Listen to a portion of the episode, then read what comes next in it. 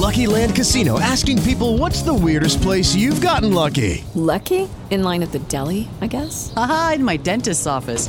More than once, actually. Do I have to say? Yes, you do. In the car before my kids' PTA meeting. Really? Yes. Excuse me, what's the weirdest place you've gotten lucky? I never win and tell. Well, there you have it. You can get lucky anywhere playing at LuckyLandSlots.com. Play for free right now. Are you feeling lucky? No purchase necessary. Void where prohibited by law. 18 plus. Terms and conditions apply. See website for details.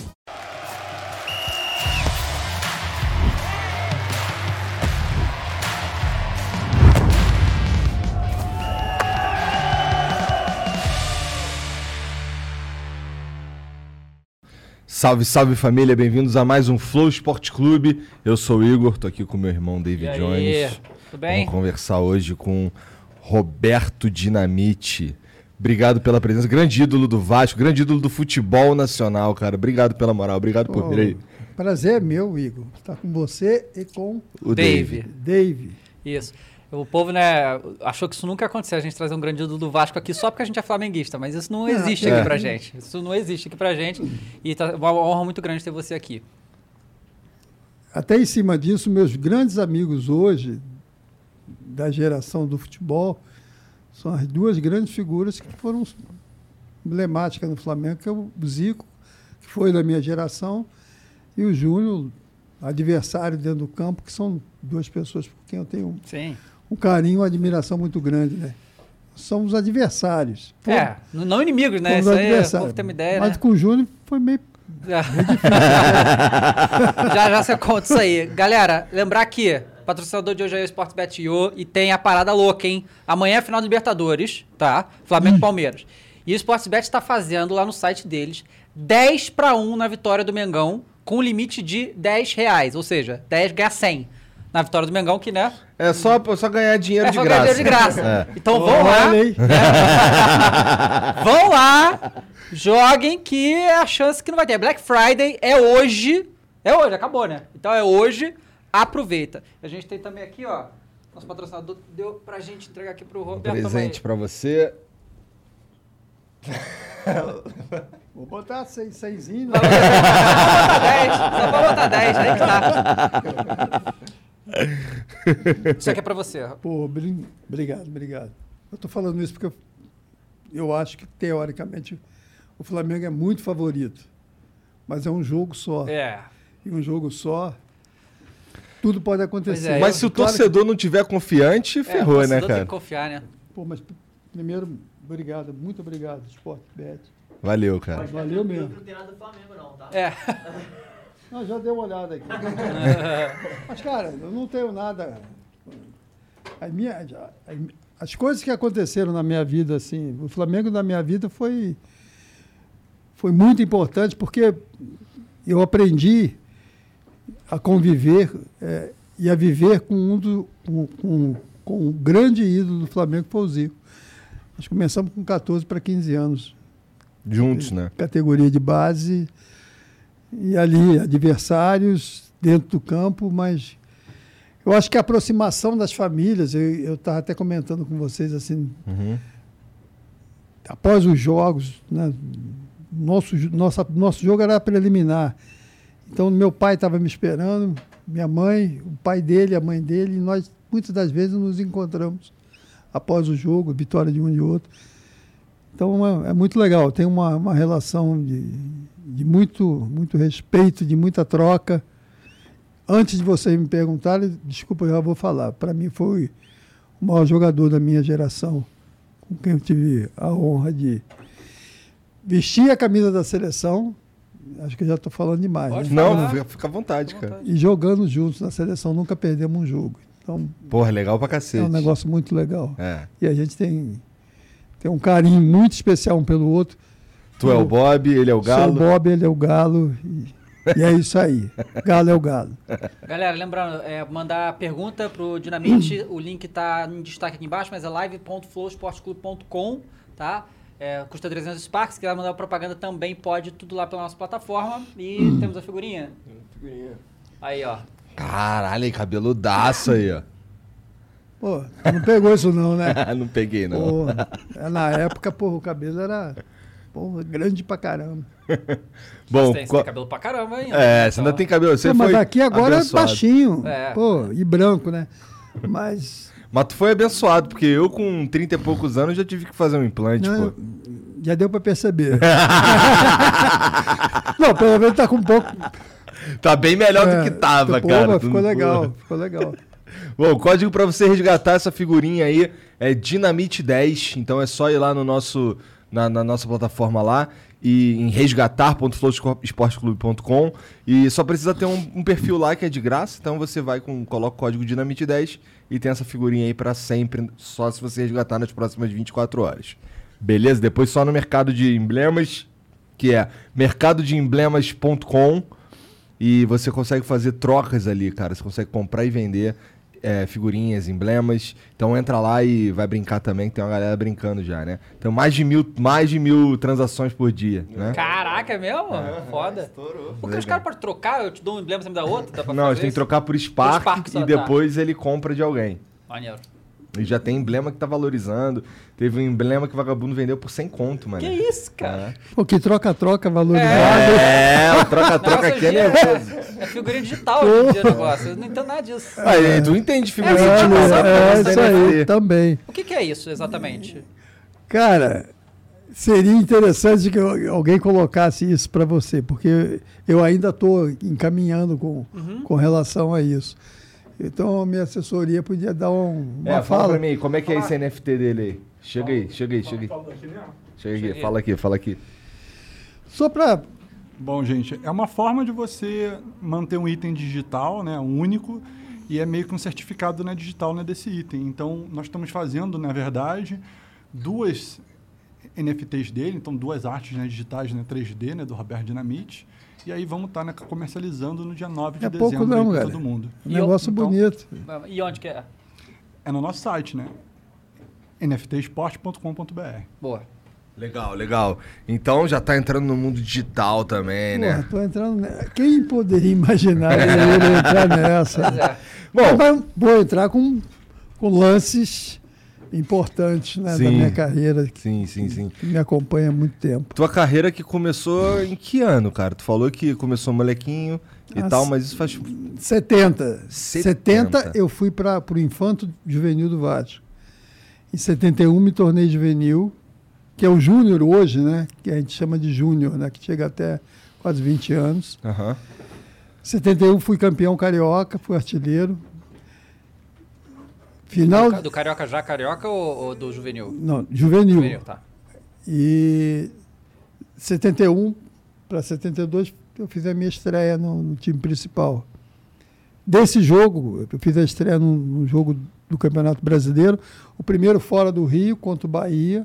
Eu entrei no segundo tempo, estava com 17 anos e depois jogando aqui, aqui, jogando no Maracanã, eu também entrei no segundo tempo desse jogo com a camisa número 15 e aí fiz o gol, um gol com chute forte de fora da área.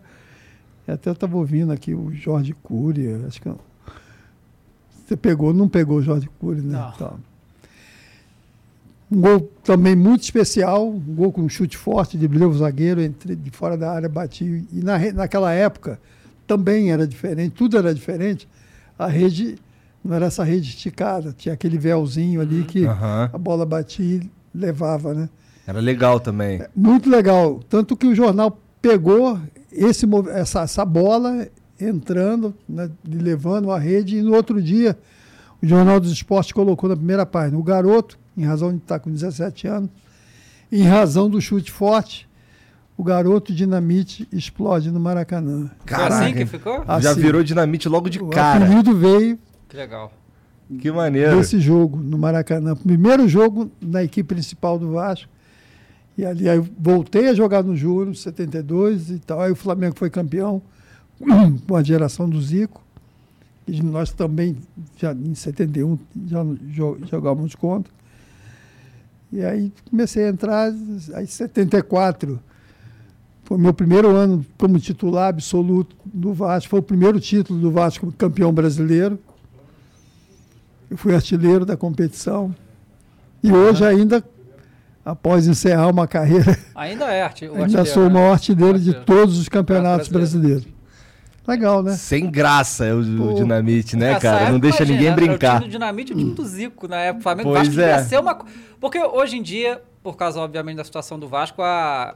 Vasco e Flamengo tá meio. Né, a gente nem se enfrenta mais. Esse ano a gente se enfrenta só no campeonato estadual. Olha Mas- o desprezo. Sentiu? Não, não é a gente desprezo. nem mas, se enfrenta mais. mas não se enfrenta. Não, eu, mas- não. mas- não, Eu assim, sou realista, Cara, claro. eu, eu, eu sempre falo Eu aqui, eu já, vivi- eu já falei isso é, algumas vezes aqui, vivi inclusive. momentos. Eu não. Eu, eu, eu juro pra você que, por mim, eu preferia que o Vasco tivesse subido esse ano. Sabe? Eu acho que a gente zoou e tal, não sei o quê, mas eu. eu eu gosto da gente. O Botafogo voltou e tal, pô, é legal ter isso. isso Não, isso é importante. É, e- muito né? Uhum. importante. Principalmente para os quatro do Rio estarem dentro de uma mesma competição, não só do carioca, brasileiro. É.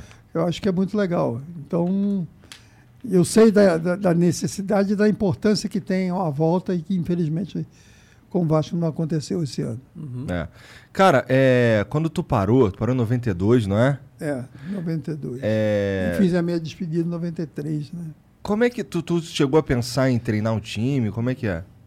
Cara, a minha vida era muito Vasco, né? A minha identificação com o Vasco. Comecei no Vasco.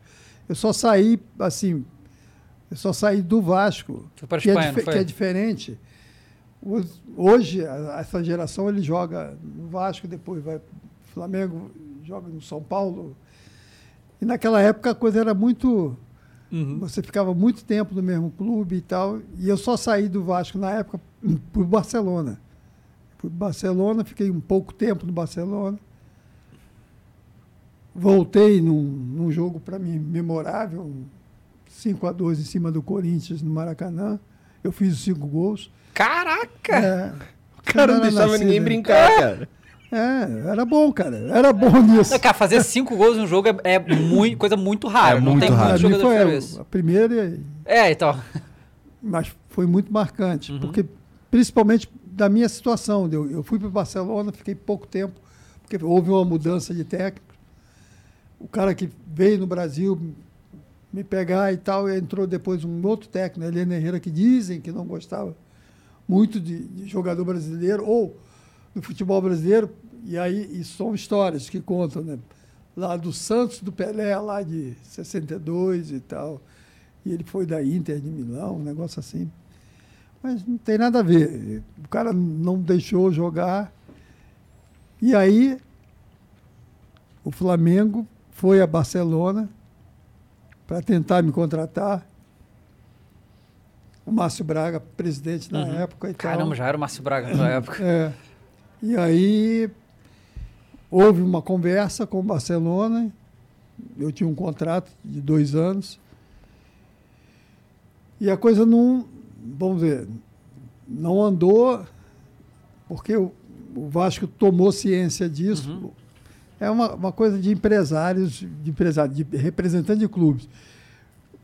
O representante do Flamengo estava lá, o Márcio estava lá e os caras ligaram para o Vasco. Olha, tem um representante aqui do Brasil interessado no Roberto e tal, tal. É o Flamengo. E, pô, e aí estourou. Aí eles não deixaram. E aí, o, não, no primeiro momento, por incrível que pareça, o Vasco não se manifestou assim, favorável. Mas começou uma pressão no Brasil. Ah, porque isso foi pra mídia. É, isso foi para a mídia, que o Márcio Braga estava em Barcelona e tal, tentando contratar. Então, pô, isso estourou aqui. E aí a torcida do Vasco começou a fazer uma pressão junto à direção do Vasco, falando, pô, Roberto não pode voltar para o Brasil, para o Flamengo e tal. E aí isso gerou um- um- uma mudança com relação a essa situação do Vasco. E aí o Vasco foi a Barcelona lá e. E aí a decisão era minha também, entendeu? No final, a decisão era minha ou voltar para o Vasco ou voltar, ou aceitar a proposta do Flamengo. E eu optei em voltar para o Vasco. Pois é, né? Não, não podia ser diferente também, né? É, porque pô, acho que tem tudo a ver, né? Essa relação. É claro que não é a instituição em respeito ao próprio Flamengo que foi lá. Mas eu vivi, já tinha vivido praticamente 10 anos. Eu comecei dentro do Vasco, estava 10 anos no Vasco. Então, eu não enxergava que é diferente de hoje, né? Hoje o cara vai para aqui. É, agora ali. não fica Aham. muito tempo É, no clube, né? Então, eu voltei para o Vasco, a decisão foi minha e eu achei que aquilo, naquele momento a decisão foi, foi acertada. Quando tu começou, é, ir pro Vasco foi sem querer ou foi ou tu foi pro Vasco mesmo? Como é que foi? Apareceu uma oportunidade no Vasco tu tava ali ou você buscou essa oportunidade no Vasco? Não, eu estava contando a minha historinha, para ser bem rápido e objetivo, bem direto, que tem tudo a ver com futebol. Meu pai era goleiro de uma equipe, minha mãe torcedora número um de um outro de uma outra equipe. E ela foi para trás, do, isso no futebol amador. Foi para Aham. trás do gol e tal, e pediu para deixar ele passar e tal, não deixou e começou o namoro. Então, Caraca, que maneiro. começou o namoro Dentro ali do campo de futebol. dentro de um campo de futebol. E eu fui uma criança, assim, nessa fase de 5 a 15 anos, você poderia imaginar tudo, menos que eu viesse a me tornar um jogador de futebol, um atleta profissional. Por quê? Mais uma vez, o futebol me mostrou isso. Eu, com 7 para 8 anos, uma brincadeira jogando bola com meu irmão. Meu irmão chutava muito. Eu era sou dinamite, mas ele chutava mais.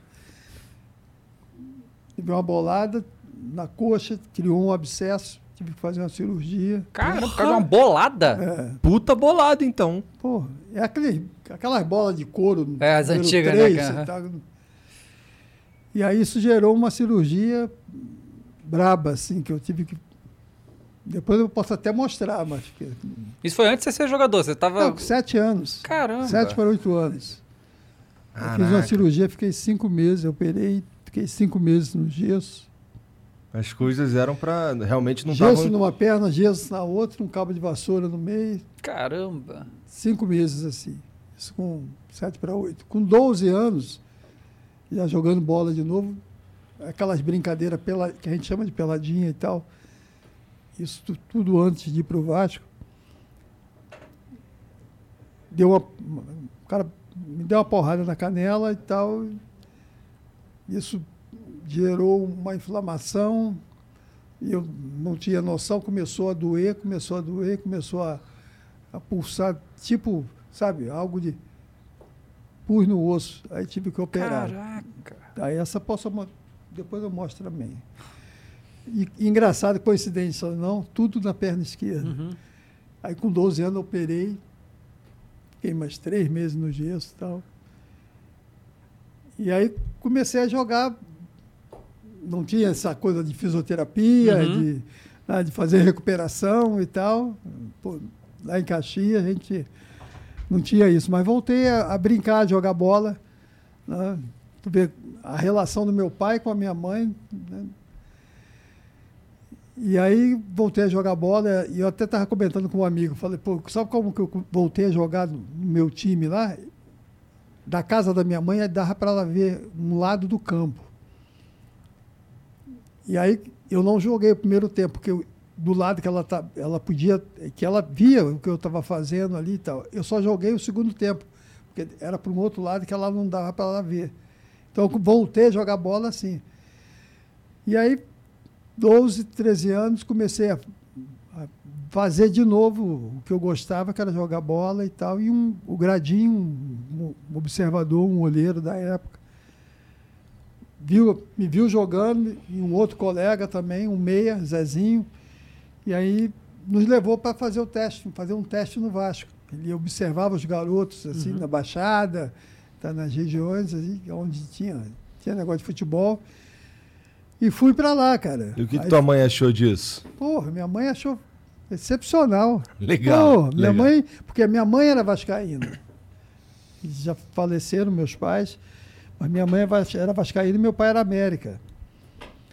Então, e vascaína assim, né? E, e muito pouco Maracanã. Passou aí Maracanã quando eu comecei a ir treinar no Vasco, e aí eu falo isso, isso é a geração de vocês mais jovens, mas eu falo isso pro meu filho, falo assim, pô filho, meu, o pai olha, olha o que o teu pai fazia para ir chegar no Vasco para treinar. Eu andava um quilômetro da minha casa para pegar o primeiro ônibus. Pegava um ônibus. E na época de onde eu pegava esse primeiro ônibus, não tinha ônibus direto sentido a cidade, né? até São Cristóvão. Então eu tinha que pegar esse ônibus e descer. Desculpa que eu estou. Não, tudo Ah, bem.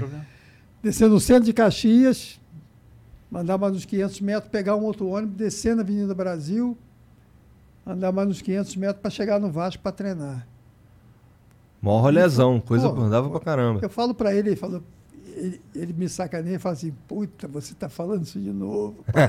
Caraca! Você fala isso para os outros, eu falo isso para as pessoas, como estou falando aqui, eu falo para ele, né? Mas, ó, teu pai passou isso e tal. Realmente, de Caxias pra São Cristóvão é chão pra caramba. É, e de ônibus, né? Quando tu tem um carrinho, tudo, tudo é. É. graça. Tu, agora, ônibus... É, mas até hoje em dia já tem ônibus direto, Ah, Caxias, não, Rio, agora né? tem É. Caxias, Caxias Uhum. Praça Mauá, que a gente chama, que vai Sim. direto, liga direto e tal, esse negócio todo. Então, foi isso. Eu cheguei lá e comecei a treinar no Vasco, nas categorias de base. Entendi. E aí, 14, 15, infantil, 15 para 16, já juvenil. E aí joguei. Com 17 fiz Uhum, esse fez. negócio aí. Que fa- A gente tava falando aqui, né? Ontem fez 50 anos, né? Do seu primeiro gol lá. Foi contra quem o primeiro jogo? Contra o Inter, Internacional, Internacional? de Porto Alegre. Aham. Cara, acho que é nervoso isso, será que é? Não, né? Teve festa ontem, cara, de aniversário do gol? Cara, eu vi que algumas pessoas colocaram isso e tal. E, e até, sinceramente, eu não vi assim nada do meu clube. Eu até estranhei, né? Assim, de alguma coisa que pudesse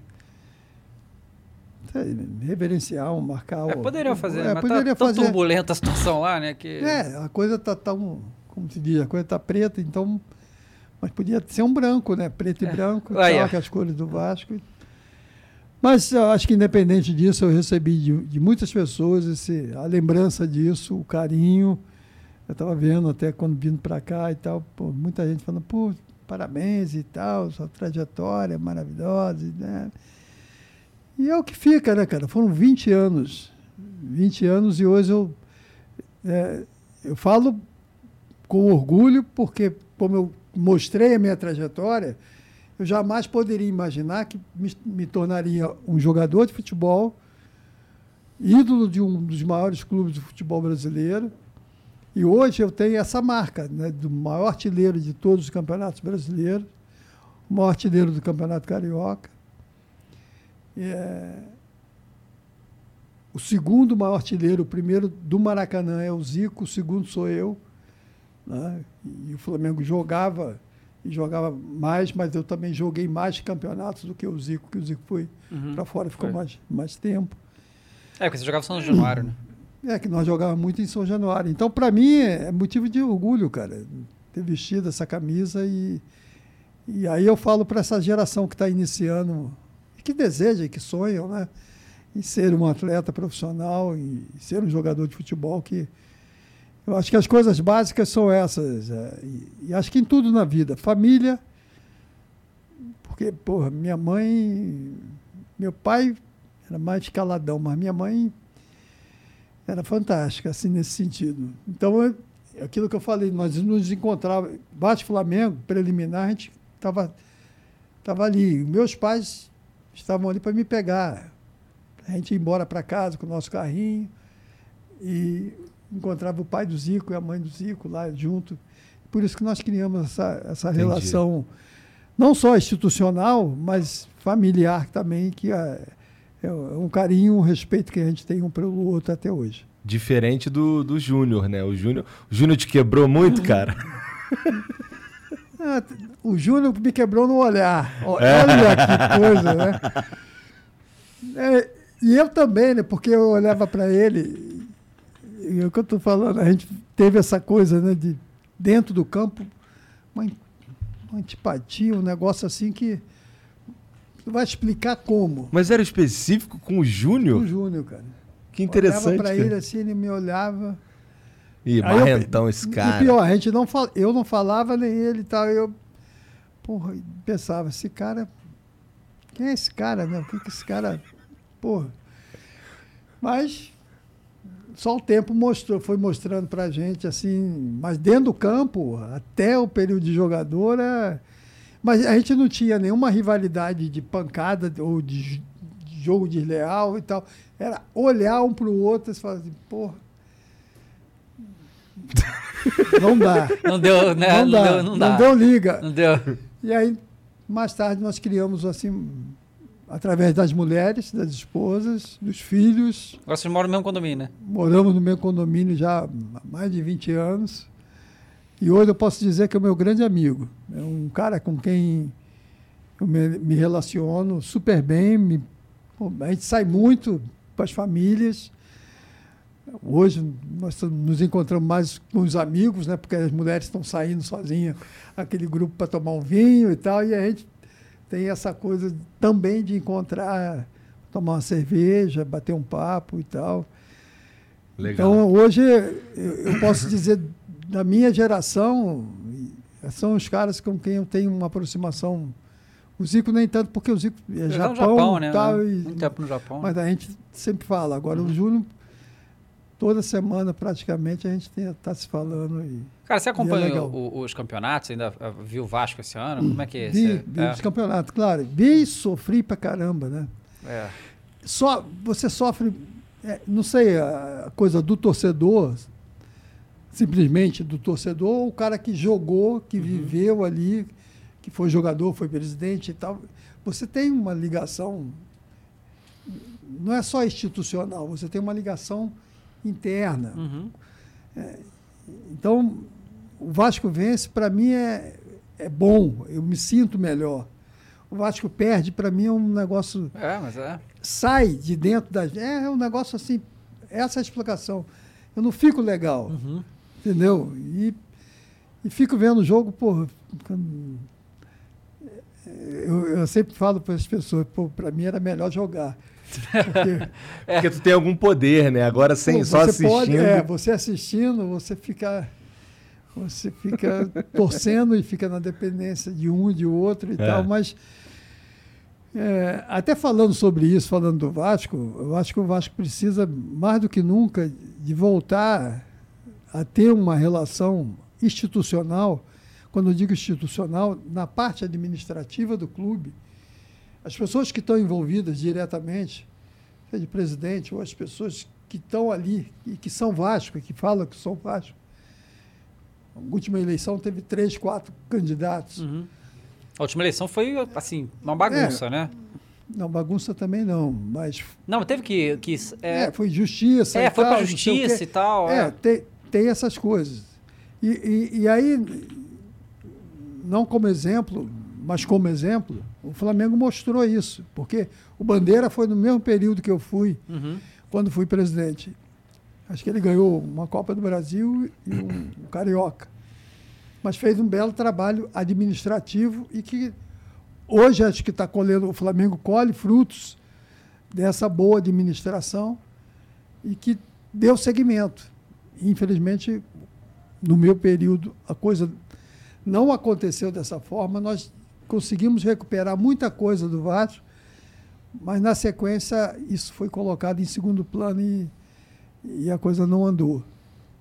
E futebol tem uma, uma máxima de que dentro do campo está ganhando, está tudo Tá bem. tudo e bem. nem sempre né? Sim. isso acontece. Então, é, hoje eu, eu, eu acredito até por ter vivido, e, e até eu sei que torcedores do Vasco muitas das vezes não entendem isso, mas eu reconheço hoje que o Flamengo tem o que tem e tem a estrutura que tem porque foi foi colocado como prioridade e as pessoas que estavam eh, de fora ou então que eram oposição ou que estavam querendo entrar no Flamengo permitiram que o, o presidente que estava ali pudesse tocar a vida do, do clube Deixaram o cara trabalhar. deixaram né? o cara trabalhar. E que, infelizmente, hoje, se você me perguntar, hoje o problema do Vasco, qual é o problema do Vasco? Primeiro, sem sombra de dúvida, é administrativo. no que diz respeito a essa relação de pessoas que são até boas e competentes, que poderiam. é, a gente está aqui em, três pessoas, nós poderíamos, eu hoje sou o presidente, você vai estar acompanhando, você vai estar vivendo isso, vendo qual, o que está dando certo, o que, que não está, o que, que pode ser feito. Você pode ajudar, que eu acho que esse é o caminho para que as coisas realmente dentro de um grande clube possa ser solucionada. A dívida do Flamengo era parecida com a do Vasco, do Botafogo, do Fluminense. E o Flamengo foi o último clube a entrar, assinar o TAC, no que diz respeito à área trabalhista e tal, mas cumpriu depois das suas obrigações. Mary redeemed a $50,000 cash prize playing Chumba Casino this year. I was only playing for fun, so winning this was a dream come true. Chumba Casino is America's number one social casino experience. It's serious fun. With over 80 casino style games to choose from, you too could win life changing amounts of cash. Be like Mary. Log on to chumbacasino.com and give them a whirl. That's chumbacasino.com. No purchase necessary, void or prohibited by law. 18 plus. Terms and conditions apply. See website for details. The voice in the preceding commercial was not the actual voice of a winner. Eu estava cumprindo. Quando eu saí, deixaram de, de cumprir. Então, independente dessa coisa de paixão e tal, eu sou Vasco, eu gosto do Vasco e, acima de tudo, eu respeito o Vasco. E foi por isso que tu quis ser presidente? É, por isso que eu quis ser presidente, por entender que eu poderia unir forças com todos que estavam ali em volta e que, infelizmente, isso não aconteceu. Antes de você é, ser eleito presidente, você você estava dentro do Vasco ainda ou você já não estava fazendo. Não sei. Não, eu tinha, não tinha função nenhuma Aham, dentro do tinha. Vasco. Tá. Mas como hoje, em tudo que o Vasco me solicitava, um evento com empresários ou participação em alguma coisa de ajudar a instituição, né? porque eu entendo que você tem ou você ajuda ou você fica lá na tua casa vendo e torcendo para que as coisas dê certo. Mas para isso você tem que ser solicitado, você tem que você que tem que botar a tua cara e falar, É, sim. entendeu? E com o, o presidente que estava logo antes e depois que eu saí, porque ele estava eleito, eu ganhei a eleição, depois que eu saí ele voltou, a gente não tinha uma relação legal. Uhum. É, eu, eu, no período que fui como jogador, ele já estava como diretor de futebol e depois presidente, que foi o Eurico Miranda. Eurico, E ele teve uma atitude comigo, comigo direta e indiretamente, porque teve com meu filho, num jogo em São Januário. É, eu fui assistir o jogo do Vasco. Essas coisas na vida que tem que acontecer. Uhum. Né? Tô, você- sou do Rio, conheci o Porcão. Porcão, Sim. Uhum. pô, todo mundo ia no Porcão no domingo e tal, não sei o quê. Aquele da Avenida Brasil? Não, já Da o Barra. porcão da Barra. Da Barra. É, porque o mano já estava morando na Barra. Então, porque tinha o porcão Brasil, tinha o porcão da Ilha Aham. e tal. E aí ia jogar Vasco e Ponte Preta, em São Januário. E eu tô indo para o porcão com meu filho, com minhas filhas e minha mulher e tal. E o meu filho deu uma de. Pai, pô, hoje tem jogo do Vasco, vamos, vamos lá em São Januário e tal, não sei o quê, né? Falei, cara, porra, hoje é Vasco Ponte Preta, é um jogo tranquilo e tal, não sei o quê. Pô, não, não vamos não. Aí é coisa de pai, né? Aí voltei em casa, peguei meu carro, peguei outro carro, eles foram pro Porcão e eu fui pro moleque para São Januário. Chego em São Januário e tal, já com 10 minutos de jogo e tal. Deixei o carro do lado de fora, junto com o guardador ali, sabia, guardava meu carro ali. Entrei e tal. Estou passando ao lado da tribuna, e aí já o Eurico era presidente do Vasco. Estou passando ao lado da tribuna com meu filho e encontrei, na subida, encontrei uns amigos ali do Mer, da área do Mer. Pô, É, nossa, a gente morou no Meia ah, é? Aham. Pô, então, é, o cara é da, da Associação Comercial do Meia, Uhum. esses caras. E ali também tem, tem uma área, tem bastante vascaínos ali. E aí estou subindo com eles e tal, falei, pô, vou ficar ali atrás da tribuna e tal, vamos ficar ali junto. Eu falei, ah, tá legal, vamos para lá. Estou passando do lado da tribuna e o, o seu Calçada, que era presidente de honra do Vasco, estava na tribuna, me viu passar, falou, pô, Roberto, vem aqui, traz o Rodrigo para cá, vem, vamos ficar aqui na tribuna. Eu falei, pô, não, tô aqui com os amigos e tal, não sei. Ele falou, Aí os caras, pô, vai lá, o presidente tá chamando e tal, não sei o quê. Aí desci, cara, fui para a tribuna. Não era para ir para a tribuna. São coisas que acontecem. Aí tô na tribuna e tal, não sei o quê, vendo o jogo, cumprimentei todo mundo e tal. O rapaz que toma conta da tribuna, que recebe as pessoas, é, me viu ali e tal, e eu, e eu tinha, tinha um, um- um- acontecido um, fato, após o jogo aqui do Vasco e Palmeiras, que o Vasco ganhou de 4 a 3, É, que o Romário, lá. Romário arrebentou, fez três gols, parece, acho que é três gols. E o Vasco, Vasco o, o Eurico eternizou a camisa 11 do Romário. Uhum. E aí me foi perguntado com relação, pô, você é ídolo do Vasco e tal, o Eurico eternizou a camisa 11 do Romário e tal, eh, o que, que você acha? Falei, cara, é uma, uma posição puramente pessoal do presidente do clube, que quer prestar uma homenagem a um jogador, e eu vi, o Romário ajudou o Vasco, o Vasco conquistou um, um título importante e tal. Ponto final. Só que acho que ele não gostou de eu ter falado isso. Ué. É O que gerou essa situação na tribuna. Estou na tribuna, o cara do intervalo, voltando, né? Quando deu o intervalo do jogo, vocês já foram? Não, não, não Nunca foram. fui. Não, Que no São Januário? Não, é. Não, sou, não na tribuna, tá? não, na tribuna não, já fui em São É, Januário. tá. Aí saí, tem uma parte do cafezinho e tal, do banheiro, aquele negócio todo. Quando eu estou voltando para. Não, que eu estou indo para tomar o café e tal, eu vi que o rapaz que estava na tribuna foi lá para a sala onde fica o presidente. Mas, pô, Uhum. vou ligar uma coisa com a outra. Né? Estou ali. Estou falando muito, não? Não, cara, fica à vontade. Aí ele, o cara foi, voltou, tomei o café, tô sentado, aí o cara veio e fez um sinal, falar contigo. Falei, pois não. Ele falou, ah, o presidente está pedindo para você se retirar da tribuna. Falei, porra, não é possível, cara. Falei, mas por quê? O que, que houve? Ah, houve um mal entendido entre vocês e tal, ele não ficou satisfeito. Mas o cara falou, foi lá na, tri- na, na sala da presidente para falar que eu estava É, aguentar, né? Pô, convidado pelo, pelo. Aí eu sou um cara assim, light, light com. Não quer arrumar briga. Eu não, não quero arrumar briga, respeito, mas quero ser respeitado. Entendeu? Eu poderia estar, ficar ali e falar, manda ele vir me tirar aqui. Aham, sim. Ia, ser um- ia dar uma merda. Ia. Aham. Esse é o termo certo, ia dar uma merda. Manda ele vir me tirar da tribuna. Mas eu sou um cara do bem, entendeu?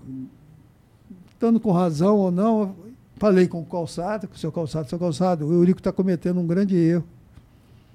Ele está pedindo para me pra que eu me retire da tribuna e tal. Eu vou sair porque, porra, eu respeito as pessoas, porque até ali eu nunca chamei ele de Eurico, cara. Eu chamava ele de doutor Eurico. Ele era advogado e tal, trabalhando no bar. E sempre o tratei dentro de um. Não tinha, e nunca teve, né? O Eurico está cometendo isso e tal, eu vou sair, porque, pô, para mim, criar uma situação aqui, eu prefiro ficar com meu filho ali e tal, não sei o quê. Saímos, vimos o final do jogo e tal. E eu já estava convidado para ir na TV Educativa para falar com relação à camisa 11 que foi eternizada e tal, não sei o quê. Tudo bem. Saí do jogo, fui para casa. Aí cheguei em casa, falei com a minha mulher. Desculpa estar falando. rela- E é um Não, pra- fato. Cara, fica à vontade. Fica à vontade. Cheguei com- ninguém, ninguém aqui tá chateado por você estar É. falando. Aí Pode cheguei falar com a minha mulher falei, olha, aconteceu um fato hoje desagradável lá no Vasco e tal. Estava com o Rodrigo e o cara pe- pediu, o presidente pediu para sair da tribuna e tal. Dá uma olhada nele, Porque era o tempo de eu deixar ele em casa e ir Uhum. para te, pra televisão. Tinha quantos anos seu filho? 10 anos. 10 anos. Aí, dá uma olhadinha nele, que eu acho que ele ficou meio assim, não entendeu. Uhum. Né? Porra, meu pai sair daqui e tal. Tá, tá bom. Fui pro programa, falei com relação à camisa 11, que é, um, é o que eu falei, eu repito aqui, era um direito do presidente prestar homenagem ao jogador, após um título importante e tal, e fim de papo, não falei que pô, tá errado ou certo, não tem nada a ver. Voltei para casa. Aí cheguei em casa, perguntei à minha mulher, e aí, como é que ele tá e tal? Como é que ele reagiu? Você percebeu alguma coisa e tal? Ela falou, caralho.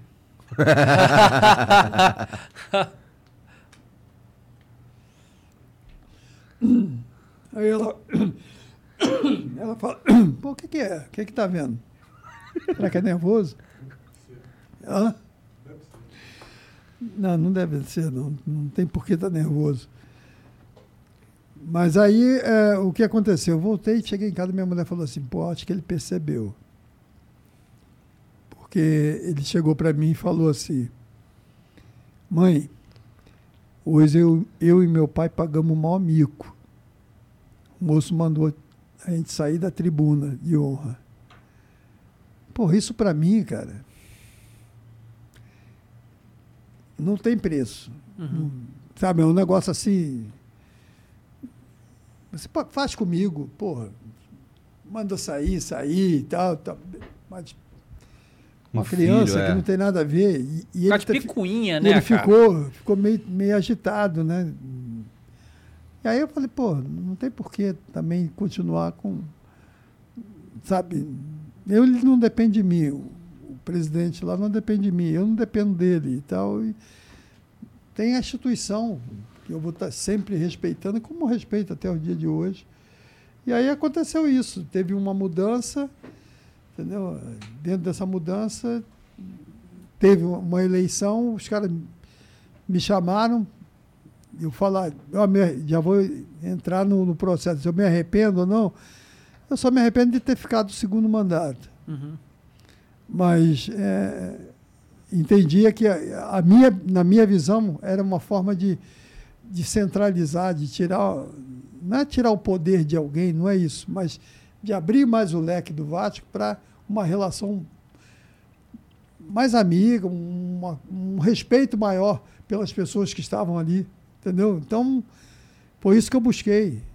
Então, a partir daí, a gente não é que estremeceu, a nossa relação deixou de existir porque eu entendia que ele tinha que seguir a vida dele, eu seguia a minha, entendeu? E aí, em cima disso, eh, o período que a gente teve na administração, algumas coisas foram feitas, as coisas importantes foram feitas, porque aí entra detalhes de eh, eu tive que pagar a dívida de dois, aí entra essa coisa do resultado que é bom, mas que em muitas das vezes é, é, é, alguma coisa fica, né? E aí eu entrei em 2008, em 2009 eu tive que pagar dívida de 98, 2000, 2001, Você entra lá, mas tem que pagar dívida de de 20 anos atrás. entendeu? Então, e coisas que vêm... Mas eu ta- estava presidente, você tem que cumprir essas coisas. E aí vai, a dificuldade que entra quando o Vasco cai para a segunda divisão, porque você tinha sete, oito jogadores no, no plantel, você tem que fazer time, você tem que buscar recursos. Aí, se eu for contar as coisas que tem de patrocínio, que tinha um patrocínio que assinou um contrato e não cumpriu, e que depois de material esportivo, por e que fica exemplo. devendo pra vocês, né? É, que fica o negócio de material esportivo, a dificuldade que se tinha quando você entra num, num período de final de ano, o patrocinador, ma- material esportivo, ele, ele ajusta alguma coisa em junho, julho e tal, para ir chegar, quando chega em dezembro, você já tem uma coisa definida. E, a dificuldade que nós tivemos foi essa, de material, porque o material que o Vasco tinha sumiu do clube, Sumiu. É, levaram o material, não deixaram quase nada. Não, a, a própria empresa. Não. Não? As pessoas dentro do Vasco que É estavam ali. E aí nós viemos a São Paulo, tinha uma Champions em São Paulo, no interior de São Paulo. Nós fizemos uma parceria, porque todas as outras empresas, Nike, Adidas, Penalty, Uhum. não, não faziam, não assinavam contrato nesse período. Aí nós cumprimos essa fase aí e depois assinamos um contrato com a, com a Penalty. Uhum. São Paulo, aqui em São Paulo, na época, o São Paulo tinha um contrato com a Penalty, isso em 98, 2008, 2009. E assinamos um contrato com a Penalty. Só que quando eu entrei para assinar o contrato, o presidente tinha, o ex-presidente tinha deixado uma dívida, porque ele tinha assinado o contrato com a Penalty, não cumpriu o contrato e tinha um, uma multa de 2 milhões e qualquer coisa, e aí, para assinar com a Penalty, eu tive que Pagar Resolver um- essa multa aí. rece- receber essa multa, e, mas foi, foi muito boa, porque fizemos uma parceria, foi legal, nós abrimos loja, a loja principal do Vasco lá, e, e aí nós conseguimos, em, cima de tudo isso, ajeitar o time, trazer parceiros e tal, que hoje o mercado funciona muito assim, né? De Uhum. você ter parceiros. E aí fizemos um bom time. Aí para você vai, você, eu me arrependo de não ter saído logo depois desse processo, nós fomos para uma, uma segunda fase, uma segunda etapa, e que as coisas encaixaram. Em 2011 o Vasco foi campeão, foi o último título que o Vasco teve, a Copa do Brasil, Uhum. um time e perdemos um, um brasileiro o Corinthians, perdemos e aí justificar o, o porquê fica complicado, porque você vai falar e né?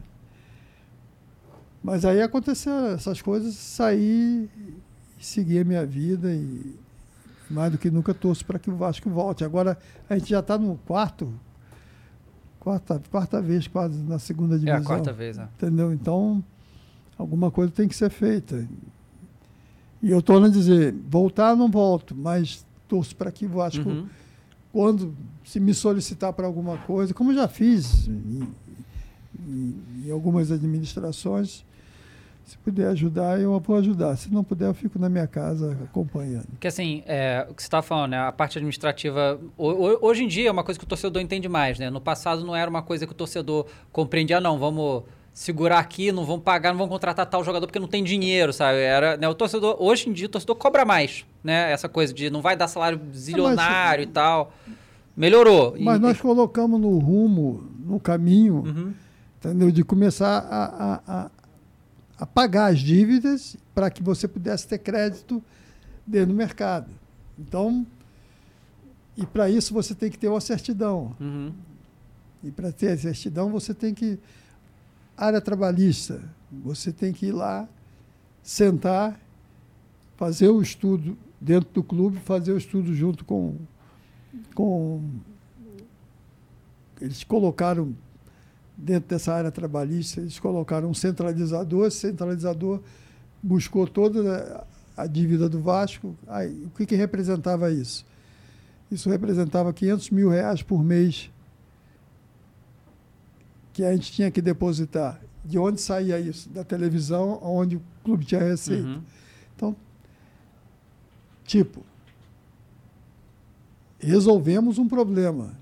Né? Porque quando você tem alguma coisa nessa área trabalhista, você tem dificuldade, porque o cara entra com uma ação aqui, outra ali e tal.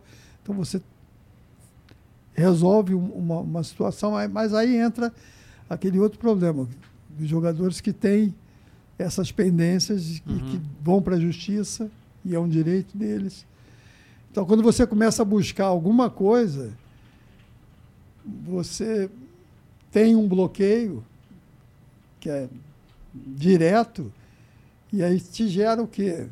Falta de receita. Então, para que você não fique com falta de receita, você tem que fazer o quê? Acordos. Então, você, eu acho que deve um milhão. você eu acho que deve 10 milhões. Então, nesse 1 milhão, eu vou dar do 30%, e que é o, que acontece, 30% no ato e diluo aquilo ali 10 meses 8 meses. É a mesma coisa com você. Então, eu fui cumprindo todas essas etapas. O que eu começava a entrar de para poder fazer o quê? Fazer receita e não ter bloqueios no período da nossa administração. É porque tem isso, né? Que se você, se você dependendo das dívidas e das ações que você tem, você pode ser punido pela, pela FIFA, pela justiça normal e não poder contratar. E aí tem um monte de situações que pode acontecer assim também, né? Não, Nossa, deve ser muito difícil é ser muito difícil. Então, É. você fica numa situação, você tem que fazer os acordos com, com essas pessoas que têm os direitos. Para você ter uma ideia, em 2009, o Giovanni do vôlei, que o Vasco fez aquele time olímpico lá atrás, né, o Giovanni tinha um valor a receber e estava na justiça. Então, nós tivemos que cumprir. Então, são etapas de coisas que você, internamente, você tem que fazer, o torcedor não sabe, né, o torcedor não acompanha. Então, isso gera o quê? Um desgaste, porque você fica correndo atrás, porque você só tem a certidão se você tiver limpo. Limpo no sentido de não, tiver, não ter nenhum bloqueio. Então, para não ter bloqueio, você tem que negociar e começar a pagar. Recentemente, o Vasco demonstrou interesse em dividir o Maracanã com o Flamengo e o Fluminense, né? Pra, a- o que eu vi na alegação era que seria menos custoso, né? Seria mais, né? Abrir o São Januário gera um custo, fazer esse esquema no Maracanã gera um custo menor. Eu acho que é um do, assim, se acontecer isso mesmo, é, é um caminho para esse tipo de coisa né, que a gente está vendo aí, né? Tentar ter uma austeridade para conseguir é, vol- voltar para a Série A. Porque a diferença de direito de televisão na Série A e Série B hoje em dia mudou, né? Na época, de, na época que você foi presidente era diferente. Hoje em dia é muito menos que ganha na Série B. É verdade. Esse é um outro problema que os clubes têm, né, com relação a isso. Quando você está na Série A, você tem um, um valor, um percentual com relação à, à televisão. E você indo para a Série B, você cai 50%. Cai muito. é. Entendeu? Então, é uma diferença né, para quem está projetando, para quem está. Por isso que muitas das vezes você projeta alguma coisa e para que aconteça, para você voltar o mais rápido para possível para a primeira divisão. Então, e acho que essa relação, entendeu? Eu sempre falo com relação a isso, cara. Você pode é, é, ser adversários, inimigos. Não, ah, o torcedor tem, o torcedor vai lá, o torcedor vai lá na, na internet e tal, joga uma coisa para um, para outro e tal, esse negócio todo. né? Vocês têm um clube de vocês e tal, e está torcendo, claro. Eu, eu não vou torcer, porque Uhum, claro. sabe, mas me respeito. Naturalmente. Entendeu? É Que é uma, e a mesma coisa seria se fosse o contrário. Com certeza. Então, mas torço para que a cada dia, que hoje é uma referência, e aí, aí foi até no meu período que- de convivência com, com, com a direção do Flamengo, é que os clubes possam copiar essa coisa que é uma coisa boa. Mas entendeu? por, por que não fazem? Eu escuto muito a mídia falar isso, ah, porque o Flamengo fez e aí e tal. O, Não, mas o que, que impede só. os clubes de fazer? É o que eu estava falando aqui agora há pouco. Eu sou presidente, você que vai ser o próximo presidente, você tem que dar seguimento a isso, ao que tem ali já acertado, já está. Porque o Vasco estava, no, como se diz na dita, o Vasco estava nos trilhos. Uhum. Mais uma vez eu vou repetir, o Flamengo foi o último a entrar no processo, não só trabalhista, mas de dívidas também. Não sei porque é uma coisa interna do clube, quando eu digo essa coisa de funcionários, de, de atletas e tal, isso é uma coisa mais interna. Mas dentro da área trabalhista, todo mundo foi. E, e- e- e todo mundo estava cumprindo, entendeu? Eu estava, como eu falei, o dinheiro já era carimbado, não era um dinheiro que entrava, no, ele já ia direto, entendeu? Então, estava sendo pago. E aí, falar assim, hoje o Flamengo não tem dívida nenhuma? Não, tem, tá, mas está pagando, Entendeu? Tem os seus compromissos, está honrando os seus compromissos.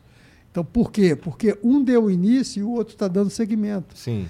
O problema é que o que aconteceu no Vasco é que um deu início e o outro parou. Uhum. Entendeu? Achou que. Então, o que o Vasco tem hoje na área trabalhista, por exemplo, em reflexo disso lá atrás, se tinha, vamos dizer, 10 milhões, hoje tem 100. Uhum. Esse é o problema.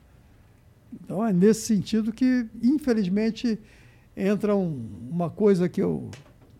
uma palavrinha que eu, que eu escuto muito da vaidade do ser humano, que muitas das vezes isso atrapalha a própria pessoa e atrapalha entendeu? a realiza- realização, o sucesso de alguma coisa. E por isso que eu torno a dizer aqui para vocês, o Vasco só vai ter é, voltar a ser o Vasco desde o momento que as pessoas deixem um pouquinho de lado um pouco essa, essa coisa da vaidade e que a gente possa trilhar num caminho onde a instituição possa ser aquela coisa mais importante, que o presidente só vai estar ali de passagem. Uhum. É o Vasco Ele continua. vai estar ali.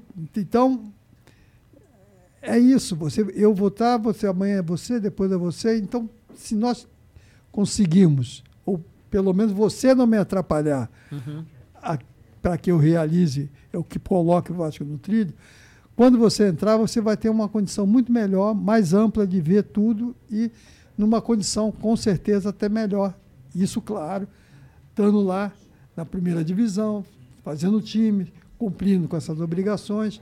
Porque a, a torcida do Vasco já demonstrou isso, tudo que o Vasco fez com relação a sócios, o Vasco botou lá em cima. Uhum. Dá um exemplo da minha estátua agora. A minha estátua tinha um valor de 190 mil, eles arrecadaram em quatro horas, Uhum. 200 e poucos mil. Isso coisa do torcedor, entendeu? Então, existe essa, essa, essa vontade, existe essa, essa coisa da força do torcedor do Vasco. Agora, as pessoas têm que botar a vaidade um pouco de lado e ser técnicos, porque, na realidade, muito, muitas das críticas, ou algumas das críticas que eu recebi, falaram, ah, o Roberto não, não foi um bom administrador, ou não é um bom administrador. O presidente é uma coisa, você tem que ter em várias áreas. Na parte financeira, a gente tinha um ex-secretário de Fazenda que Uhum. tinha a noção de tudo, o conhecimento de tudo. E tínhamos dentro desse processo né, é, pessoas também qualificadas. O que, que nós fizemos e que gerou, depois, para o segundo mandato, gerou uma certa, não digo insatisfação, mas é, nós tentamos diminuir as vice-presidências, porque cada vice-presidência você tem é, um funcionário, tem uma secretária, tem Tem um então custo. tem um custo.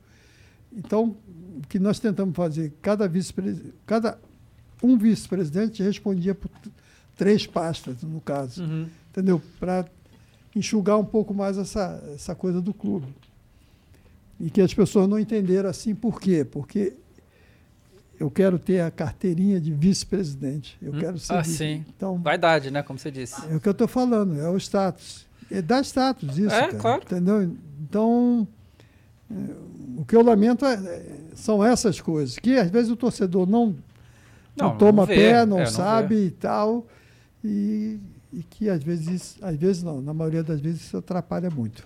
É, o, os caras têm que botar, o que a gente sempre fala, que o, o clube, o caso Vasco, acima dele mesmo. Você não pode tentar se colocar né, e se aproveitar do clube, né? Que a gente já é o que eu falo, cara, eu sou Vasco. Eu respeito o Vasco. É, Ponto. sim.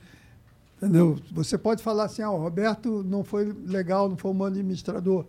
Que é até um direito das pessoas acharem isso e pensarem que é, já que a gente botou tudo no- nos trilhos. Uhum. Nós estávamos pagando. O outro entrou e não pa- parou de pagar. Mas é um direito das pessoas acharem, mas estão achando errado. Mas essa coisa de internet e tal É. é, é complicado. É. Cara, né? E, cara, o torcedor, ele só vê É, o resultado. Não, mas é que né? eu falo. O próprio Flamengo, Aham. quando O torcedor suportou ali também. Quando começou, é, o Flamengo na, na era do Bandeira, ele ganhou um- uma Copa do Copa Brasil, do e um Carioca. Carioca. É, ganhou muito pouco, mas era assim, Entendeu? era... Mas, É, foi difícil. é, mas entendeu? Aí, mas possibilitou para que Uhum. Mas ele tava, mais ali era um momento de plantio pra colher agora. É, mas muito torcedor não entende, né? O torcedor quer saber disso? É, Vai- não. Pois é. É o que eu estou falando.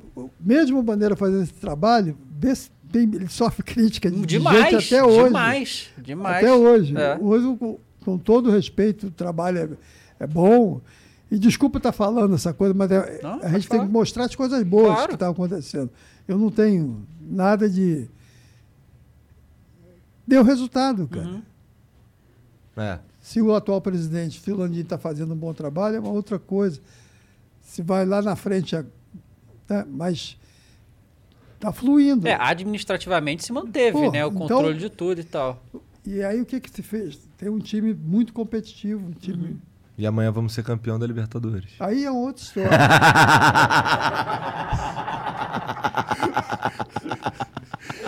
Mas é, nós estávamos falando isso no início aqui, o que, o que Lucky Land Casino asking people what's the weirdest place you've gotten lucky? Lucky? In line at the deli, I guess? Haha, in my dentist's office. More than once, actually. Do I have to say? Yes, you do. In the car before my kids' PTA meeting. Really? Yes. Excuse me, what's the weirdest place you've gotten lucky? I never win and tell. Well, there you have it. You can get lucky anywhere playing at LuckyLandSlots.com. Play for free right now. Are you feeling lucky? No purchase necessary. Void where prohibited by law. 18 plus. Terms and conditions apply. See website for details. é, eu até ouvi outro dia de um rapaz, um, um cara de rádio também. É o astral de vocês. É a marra. Não, não, mas é essa coisa. Mas é, o, cara, o cara até colocou essa coisa, a coisa da fé, a coisa do, do, do pensamento, a, a coisa de- ah, da marra e tal. Mas não é, cara. É vo- você ter na tua mente, na- quando- na tua, de todos, um pensamento bom, entendeu? Para que as coisas possam fluir com todo respeito, vocês estão falando, vocês estão falando, ah, até hoje, hoje acho que já nem tanto, mas vocês estavam falando que ia ser campeão da- do, do- brasileiro e pode até ser ainda. Não, eu tô É, falando aqui acredita ainda. ainda. Vocês estão falando. mas Acredito, tem que acreditar. mas é, aí- é em cima disso, é em cima disso que, no meu modo de ver, até dentro do Vasco, até em razão de tudo, mas é claro que isso é reflexo do resultado do campo, né? se a coisa está acontecendo e tal, tende a fluir isso de forma positiva e tal, e esse negócio todo. E eu acho que vocês têm esse lado. É, o flamenguista tem Entendeu? a característica de ganhar um jogo no Carioca rumo a Tóquio. Uma toca, exatamente. É, mas tem essa E, coisa. e perdeu também, acabou o Flamengo. né? Perdeu qualquer jogo, acabou o Flamengo. A empresa demite todo mundo. É é uma coisa É, louca. mas Nem tanto. Nem tanto. Vocês- quando vocês perdem um jogo, vocês somem. Não. é. As farpas. Vai, pô. Ô, Dinamite, Não, ó. isso é brincadeirinha, cara. Ó. Pra descontrair, pô. Recentemente perguntaram pra gente aqui as características do, dos torcedores do Rio. E, cara, e a gente sabe muito claramente as características do torcedor flamenguista. Na tua opinião, quais são as características do torcedor vascaíno? Eu acho que o torcedor do Vasco, dentro disso que eu estava comentando, eu acho que o Vasco tem, o torcedor do Vasco tem que acreditar um pouco mais. É, O torcedor que já tem demonstrado. eu- Você está colocando torcedor, mas eu vou colocar. é, Eu coloco o torcedor aqui em cima, dentro da, de tudo que ele participa, ele tem tem dado a cara e tem demonstrado muita, muita vontade e muito respeito, muito amor, Vasco. E eu falo da administração, falta isso. Falta se unirem em prol do Vasco. Infelizmente, cada um puxa para um lado, entendeu? E já ficou provado que se puxar para um lado e para o outro, até nessa disputa agora teve negócio de justiça e não sei o quê e tal. A coisa não, não é boa. Não é boa para ninguém e principalmente para o Vasco e principalmente para aquele torcedor que gosta do Vasco, que respeita o Vasco e que busca isso. Eu Entendeu? entendo, Então, não tem um, não tem um. Você está dizendo que na diretoria do Vasco não tem, assim, é, eu- eu o acho- ego sobressai o eu amor acho ao que o clube. problema maior do clube é uma falta de união administrativa. Entendi. Você, ah, não tem pessoas competen- competentes? Tem, tem pessoas competentes, mas essas pessoas elas têm que deixar um pouco essa vaidade de lado, de que eu sou melhor ou você é o pior. E se ajudar. Eu acho que se ajudar. Se o Vasco, torcedor, se o torcedor, se o dirigente do Vasco, ou as pessoas que pretendem entrar no Vasco, é, ter como referência o próprio torcedor, do modo geral, porque mesmo com essa coisa de, de candidatos aqui, você tem grupos de torcida aqui e outras ali. E o Vasco, no meu modo de ver, isso é muito prejudicial Vasco. Tá. Então, acho que falta essa união, principalmente entre as, as camadas mais altas, quando digo os pré-candidatos, candidatos, de ter um debate, discutir e ter um caminho mais, mais tranquilo para que eh, as coisas realmente possam ser cumpridas e, e o Vasco voltar para o melhor dia. E o Vasco de 97, hein, cara? Que raiva que eu tinha daquele time. Por quê? Porra, porque ganhava a porra toda, pô. Ficava puto. Ah, mas é que tá, cara. O Vasco de 97, a gente estava até conversando e falando isso. Foram grandes jogadores, jogadores importantes e tal, mas que também, é, mais à frente, o Vasco teve dificuldades. Sim. Por quê? Porque teve uma fase, teve um parceiro, o parceiro foi importante. Mais adiante teve esse negócio das Olimpíadas, que tinha um- também um grande parceiro.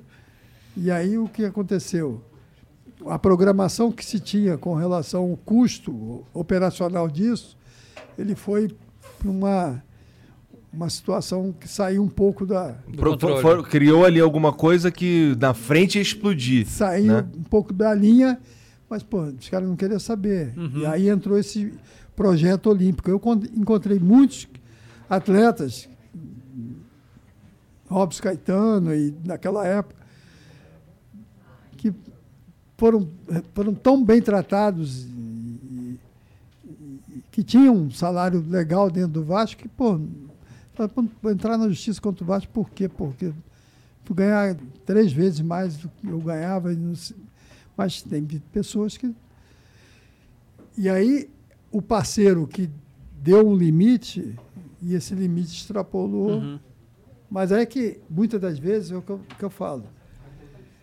É, Essa situação administrativa, ela é, é reflexo daquilo que se plantou para se colher o fruto. E o fruto é reflexo do que tem agora- atualmente a administração. Então é nesse caminho, entendeu? E aí entra essa coisa que eu falo da, de vocês sempre acharem que vocês já ganharam a Copa não sei o quê, mas é legal, por quê? Porque vocês estão aí, cara, vocês estão hoje, a gente está falando hoje aqui, hoje, o Flamengo é, é o grande favorito Uhum. que veio, mas é um jogo. É um, jogo. né? E, queira ou não, o Palmeiras foi campeão. Uhum. O Palmeiras tem uma forma de jogar. E é um jogo só. E um jogo, cara. A única, jogo, a única coisa que teve diferente foi jogar contra vocês em 81, ter que ganhar de vocês três vezes. Pô, como é que pode isso? Cara, aquele time Nós lá três vezes é complicado, hein? ganhar do time campeão do mundo. Aham. Porque eles saíram dali e foram embora para conquistar o título. Mas nós ganhamos duas vezes. Uhum. E perdemos a terceira. Então, sabe, hoje, hoje, na teoria, não na teoria, mas na prática, também o Flamengo é franco favorito. Uhum. Mas tem um. É, vamos O ver Palmeiras amanhã. é, É. dizer, tem uma forma de jogar e ele Olha, é chato. é- Essa hora amanhã eu acho que o Gabigol já fez gol, hein? Eu Acho que já. Quem? O Gabigol já fez gol essa hora amanhã. Entendeu? Não, o Gabigol, o Gabigol é um grande artilheiro. Uhum. Eu até um dia, com todo respeito ao Gabigol, e- tanto que ele é artilheiro, que ele foi artilheiro brasileiro uma, duas, Uhum. acho que é Libertadores também, vez. uma, duas. Faz gol pra caramba, Uhum.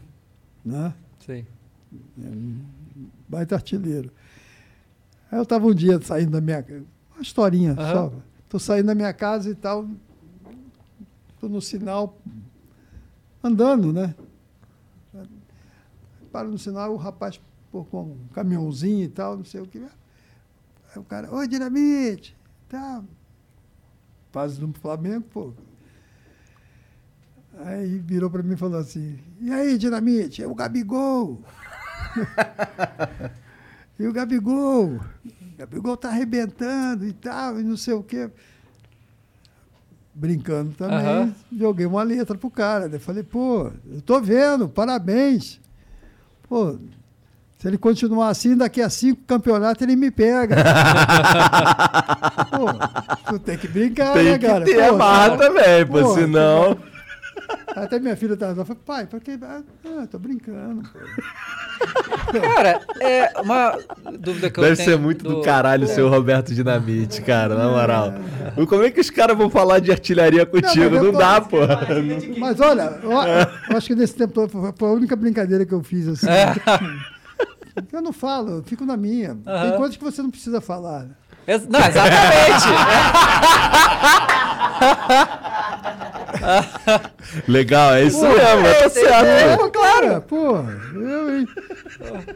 Entra lá, faz, faz que nem eu fiz. Vai lá. pô. Boa sorte. Cara, como é que era? é, a gente vê hoje em dia algumas coisas de alguns clubes aí em relação à torcida organizada, né? Que as torcidas vão lá, reclamam, não sei o quê. Como é que é pro presidente do clube lidar com a torcida organizada? Ah, não é fácil. É. É. Porque você vem de um histórico. Os caras te amavam, né? Quando você tal, era o quê. jogador, né? O que eu procurei fazer no período que eu estava que eu estava à frente do Vasco é ter uma relação de, de respeito, de troca, dentro daquilo que se podia fazer, você atender dentro de uma demanda, mas nunca de troca de favores, Uhum. eu, ou, ah, eu vou te ajudar aqui, Nunca. E para ter uma ideia, eu nunca sentei com torcida organizada para discutir alguma coisa de Vasco. Uhum. Eu respeito a, a posição do torcedor, acho que ele é importante, sempre importante dentro do processo. E aí você tem situações e situações que, que, pô. Então, é, sempre a gente tinha um- uma linha dentro do clube, principalmente em jogos em São Januário, essa coisa toda, era super bem tranquila, porque a gente tinha um- um- uma forma de, de você atender, né, mas atender dentro de uma realidade, dentro daqui, da- daquilo que não venha a prejudicar o Vasco, e ao mesmo tempo eles tinham uma participação, participação, eles pagavam um valor, entendeu? Um valor que cabia ao Vasco, né, é, é, não ajudá-los, mas ah, o ingresso custa 10 reais. Uhum. Então o Vasco, Vasco arcava ali com 3 reais e tal, Uhum. mais ou menos proporcional a isso. Isso uma vez ou outra, não era uma coisa que passou a ser obrigação e eu não tinha essa relação de, eu não lembro assim de ter reunido alguma vez torcida organizada para poder falar alguma coisa ou pedir alguma coisa ou de em troca ter que, entendeu? Uhum. Então, Parece saudável isso, porque também ceder a, a vontade do torcedor o tempo inteiro não, não parece ser É, uma isso atitude... gera, gera um- um- uma situação, porque com todo respeito às torcidas, você tem torcidas e torcidas. Aham. Então, é, eu acho que ela vai, ela vai ser importante, esse torcedor vai ser importante desde o momento, que- dentro dessa linha. E, e essa foi a minha linha dentro do clube, de respeito entre as pessoas, de troca entre, entre as pessoas. Se você for no Vasco, hoje, se tiver alguém da minha geração, desde o o varredor lá ao, ao, o roupeiro do clube até o vice-presidente, o meu tratamento era, pô, era o mesmo. Eu tratava com, com carinho, tratava, dava atenção, tratava com respeito, porque foi assim a minha vida como jogador. Eu nunca me coloquei para ninguém chegar, pô, eu sou o Roberto, cara. Você fala, ah, hoje eu posso falar porque eu já parei de jogar não sei quanto tempo. E eu, sinceramente, eu hoje torço para que um, um outro jogador chegue a essa minha marca, porque é difícil, até em razão do tempo que você jogou no mesmo clube Aham. ou no clube, né? porque normalmente, ah, o caso do Gabigol, Gabigol, Gabigol saiu, voltou, mas e hoje o jogador quando começa a se destacar dentro de um grande clube, ele vai Já embora. vai, é. Entendeu? Então, é, a diferença também é essa, de você sair e, e não permanecer. Como eu fiquei? Fiquei 10 anos no Vasco, saí, fiquei seis meses no Barcelona, voltei para o Vasco, mais quase 10 anos, joguei na Portuguesa, joguei em Campo Grande, voltei para o Vasco e encerrei a carreira. Então, o que é diferente hoje é isso, essa, essa permanência, muito tempo dentro do mesmo clube. Muito difícil hoje em dia a gente ter um jogador realmente identificado com o clube, como, como tinha na tua época. É verdade. Porque, na realidade, hoje o garoto com 12, 13, 14 anos dentro do clube, já tem alguém observando esse garoto. E aí, hoje, você tem essa coisa do agente, que é bom por um lado e ruim por outro, que às vezes isso gera um, um, um desconforto para os lados e até para o próprio jogador. É, o agente tá Entendeu? visando grana, né? É, É. ele tá avisando ele também, além Não, do jogador e também, do clube, é, né? Mas está valorizando Aham. Essa situação. Então, quando você vai, que são outros momentos, quando você vai para assinar um primeiro contrato com um garoto de 16 anos, que já está começando a, a- a aparecer, ou de repente pode vir a ser um, um bom jogador, ele já vai, não com o pai, como eu fui com o meu, ele já vai com um representante sim. dele. E esse representante já conversou com o pai e já vai ter um. Já vai ali para fatiar um percentual para essa situação do jogador. Por isso que, que, que eu considero até importante isso, essa parte administrativa e financeira do clube, porque o Flamengo consegue até fazer isso, de, na hora de, de conversar com alguém, ele está lá em cima, num patamar lá em cima. Entendeu? Por que, por que, que muitas das vezes os clubes, como o caso do Vasco e de outros clubes, têm essa dificuldade? Porque a situação, tipo, é, é negra, é preta, você tem carência, você tem dificuldade financeira, e aí quando alguém apresenta alguma coisa, e hoje o mercado está muito assim, né? tem uns caras que têm o dinheiro, põe ali dentro e, e começa a, a trabalhar essa coisa de ter um percentual em cima de jogador, começa a botar jogador dentro dos clubes, que muitas das vezes não, não são aqueles jogadores que, que, que se encaixem. Entendeu? Então, quando você tem uma vida saudável, eu digo administrativamente, você pode escolher, você pode, na hora de vender, valorizar um pouco mais. Então, acho que passa por aí. Cara, o... como é que é a relação do presidente do clube com o técnico? Porque a gente vê muito mais o técnico hoje em dia, né? É o que dá entrevista, que fala tudo, não sei o quê. Mas toda vez que rola a demissão de algum técnico, o presidente tem que ter autorizado, né? E aí, co- como é que foi na sua época? Você, eu não acredito que você decidiu unilateralmente, né? Havia um conselho que conversava sobre essas coisas e, e tomava decisão. Como é que era? Não, você tem a, o regime é presidencialista, mas Uhum. você tem dentro dessa coisa do futebol, você tem pessoas.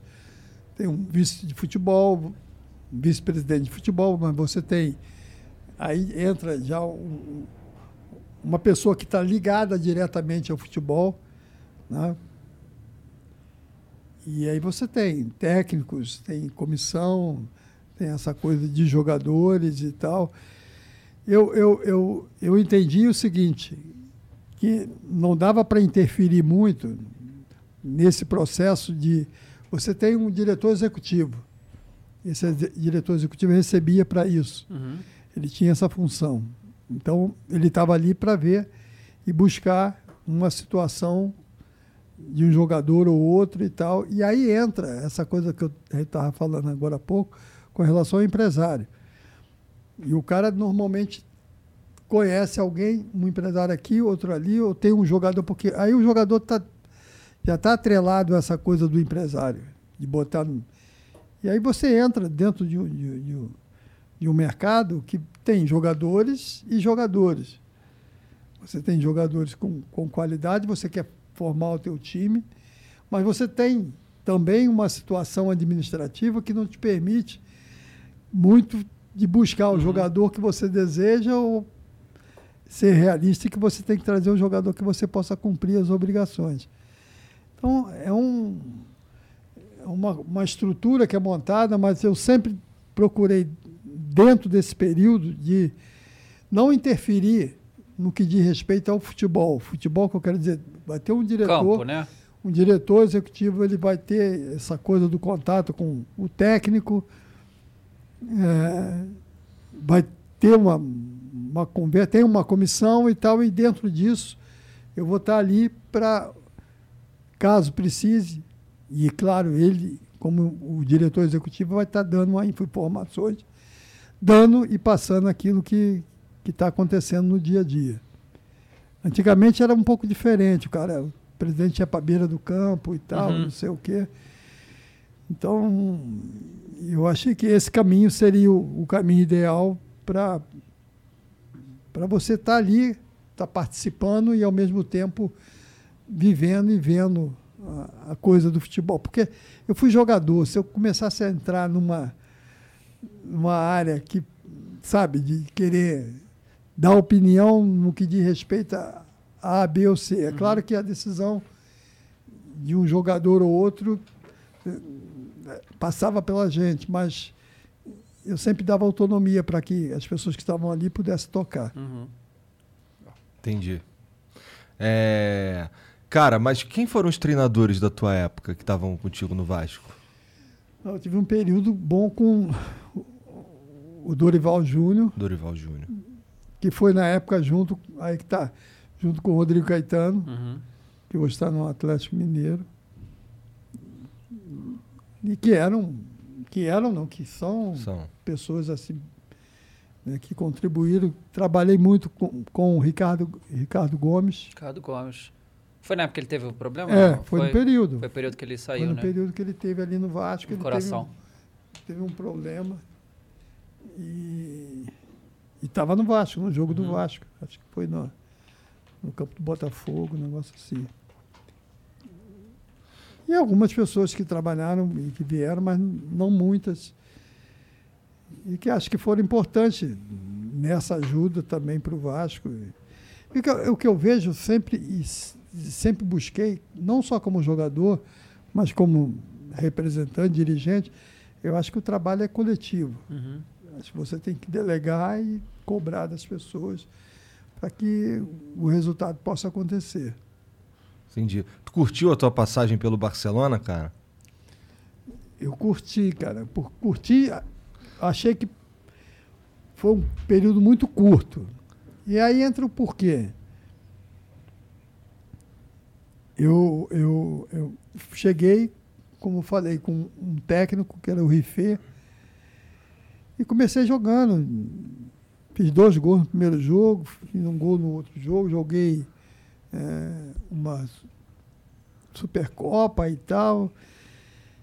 E comecei a jogar no, no Barcelona. Só que veio o Helene Herrera e, e por E deu uma motivos sacaneada. dele, falou, ah, não, você tem que ficar treinando e tal. E, e pra, na minha cabeça, imagine você aqui trabalhando todo dia, tá, tá, tá, tá, tá, daqui a pouco vem um cara e fala assim, pô, pô, tu é bom e tal, não sei o que, mas vai ficar. Você vai sair do, daquilo que você faz, daquilo que você gosta. Mas ele não te deixava nem no banco? Entendeu? Ele te tirou Não, total? É. Caramba. Entendeu? É, tem que treinar, ficar treinando. Eu falei, porra. É. Ué. Pô, Aí eu fazendo pe- gol, eu cara. pensei, eu nunca vivi isso. Aham. É diferente. Você está numa situação, ah, já aconteceu isso aqui, aconteceu ali e tal. Eu nunca vivi isso. Então eu falei, porra, o que, que é isso, cara? Que situação é, é um negócio novo para mim, entendeu? Ah, pode ser o Barcelona, pode ser porque eu acreditava no meu, no meu potencial, no meu trabalho. Então, e o cara, pô, eu lembro que eu fui para um jogo do Barcelona, escalado para jogar e tal. Minto. Não estava escalado porque eles definiam, muitas das vezes definiam na hora, lá no vestiário. Aí, mas tudo pronto, com material, com tudo meu lá e tal. Aí daqui a pouco, pô, foi um jogo contra a Real Sociedade. Aí, pô, não, tu não, não, não vai sair jogando. Falei, porra, caralho. Ai, não vai Que ficar nem merda. no banco. Não ficar, Caraca! Não, não fiquei. Falei, cara, isso para mim é uma coisa nova. Eu nunca tinha vivido isso. Falei, porra. Aí quando eu voltei para Barcelona, eu falei, ó, pô, eu tenho que ver isso, cara. Porque eu poderia ficar ali dois anos cumprindo meu contrato, Uhum. Ganhando dinheiro, sem Ganhando jogar, dinheiro, foda- Porra. Mas não, o que eu gostava e gostava, que hoje eu não jogo mais, mas o que eu gostava de fazer era jogar, cara. Também. Mas você tá quantos Entendeu? anos nessa época aí? Eu tava com 27. Então pô. é o, auge, É. basicamente, né? Não, pra mim foi o meu melhor momento, É. assim. Pô, 29, 28, 29, 30. Porra, eu tava, como se diz, na gíria, voando. Voando. E voando certo. Uhum. Entendeu? Aquela coisa que tu vai pro, pro caminho certo, tem os atalhos aqui, tu já tá, porra. E aí o cara me coloca numa situação dessa, eu falei, pô. Sacanagem. Tu teve fora. muita lesão, cara, como jogador? Teve antes, né? É, antes É, tu teve. Antes pra caralho. Aham. Mas como profissional, não, cara. Que bom. Ah, que bom, né? Muito pouco, muito pouco. Só que, só que é, eu só fui descobrir uma coisa na minha carreira em razão desse- dessa cirurgia e eu ter um, um, um cabo, eu acredito depois os médicos vieram me falar isso. O lance do cabo de vassoura. É, e eu vinha, na época, um dos lugares assim, aqui no Brasil, que tinha um centro de, de, de pesquisa e tal, era em, era em Campinas. Tinha um- uns caras que faziam um- uma medição e tal, e via tudo e tal. E eu vi, que- e, e eu, eu percebi, percebi, os caras viram que eu tinha uma diferença de quadril em razão dessa Uhum. situação. Eu tinha uma diferença de quadril, então tipo, minha perna é assim. Uhum. Uma é mais, um a pouco perna mais longa. direita é mais curta do que a esquerda. E aí, mas eu fui ver isso depois de 10 anos. Já tava jogando há um tempão. uma porrada de tempo jogando. E aí, no início, Legal. no início me deu muita entorse de tornozelo. Uhum. Eu Falei, caramba, toda hora entorse tornozelo, tornozelo, tornozelo. Aí fiz esse negócio, aí que eu comecei a usar uma palmilha, entendeu? E comecei a usar. Hoje é o Coban, que eles falam, não, que é uma atadura especial que você coloca. Mas na época, a gente usava, eu usava o terçoplástico. O terçoplástico também era uma atadura especial. Você, por que especial? Você usava um jogo só, Uhum. entendeu? E essas, normalmente isso no Brasil, eu lembro que só tinha numa casa, numa casa no Rio de Janeiro, Casa Neiva, e você tinha esse esse terçoplástico, que era uma atadura que fixava, eu mesmo comecei a colocar. Então, o pé aqui, eh, você imobiliza, então o teu pé fica preso e você Não não torce. tem Não mais torce, né? Uhum. Mas era uma, uma atadura cara. E aí, só nos torneios, que a gente fazia muito torneio na Espanha, Espanha, França e tal, mas principalmente Espanha, a gente fazia o torneio na Espanha.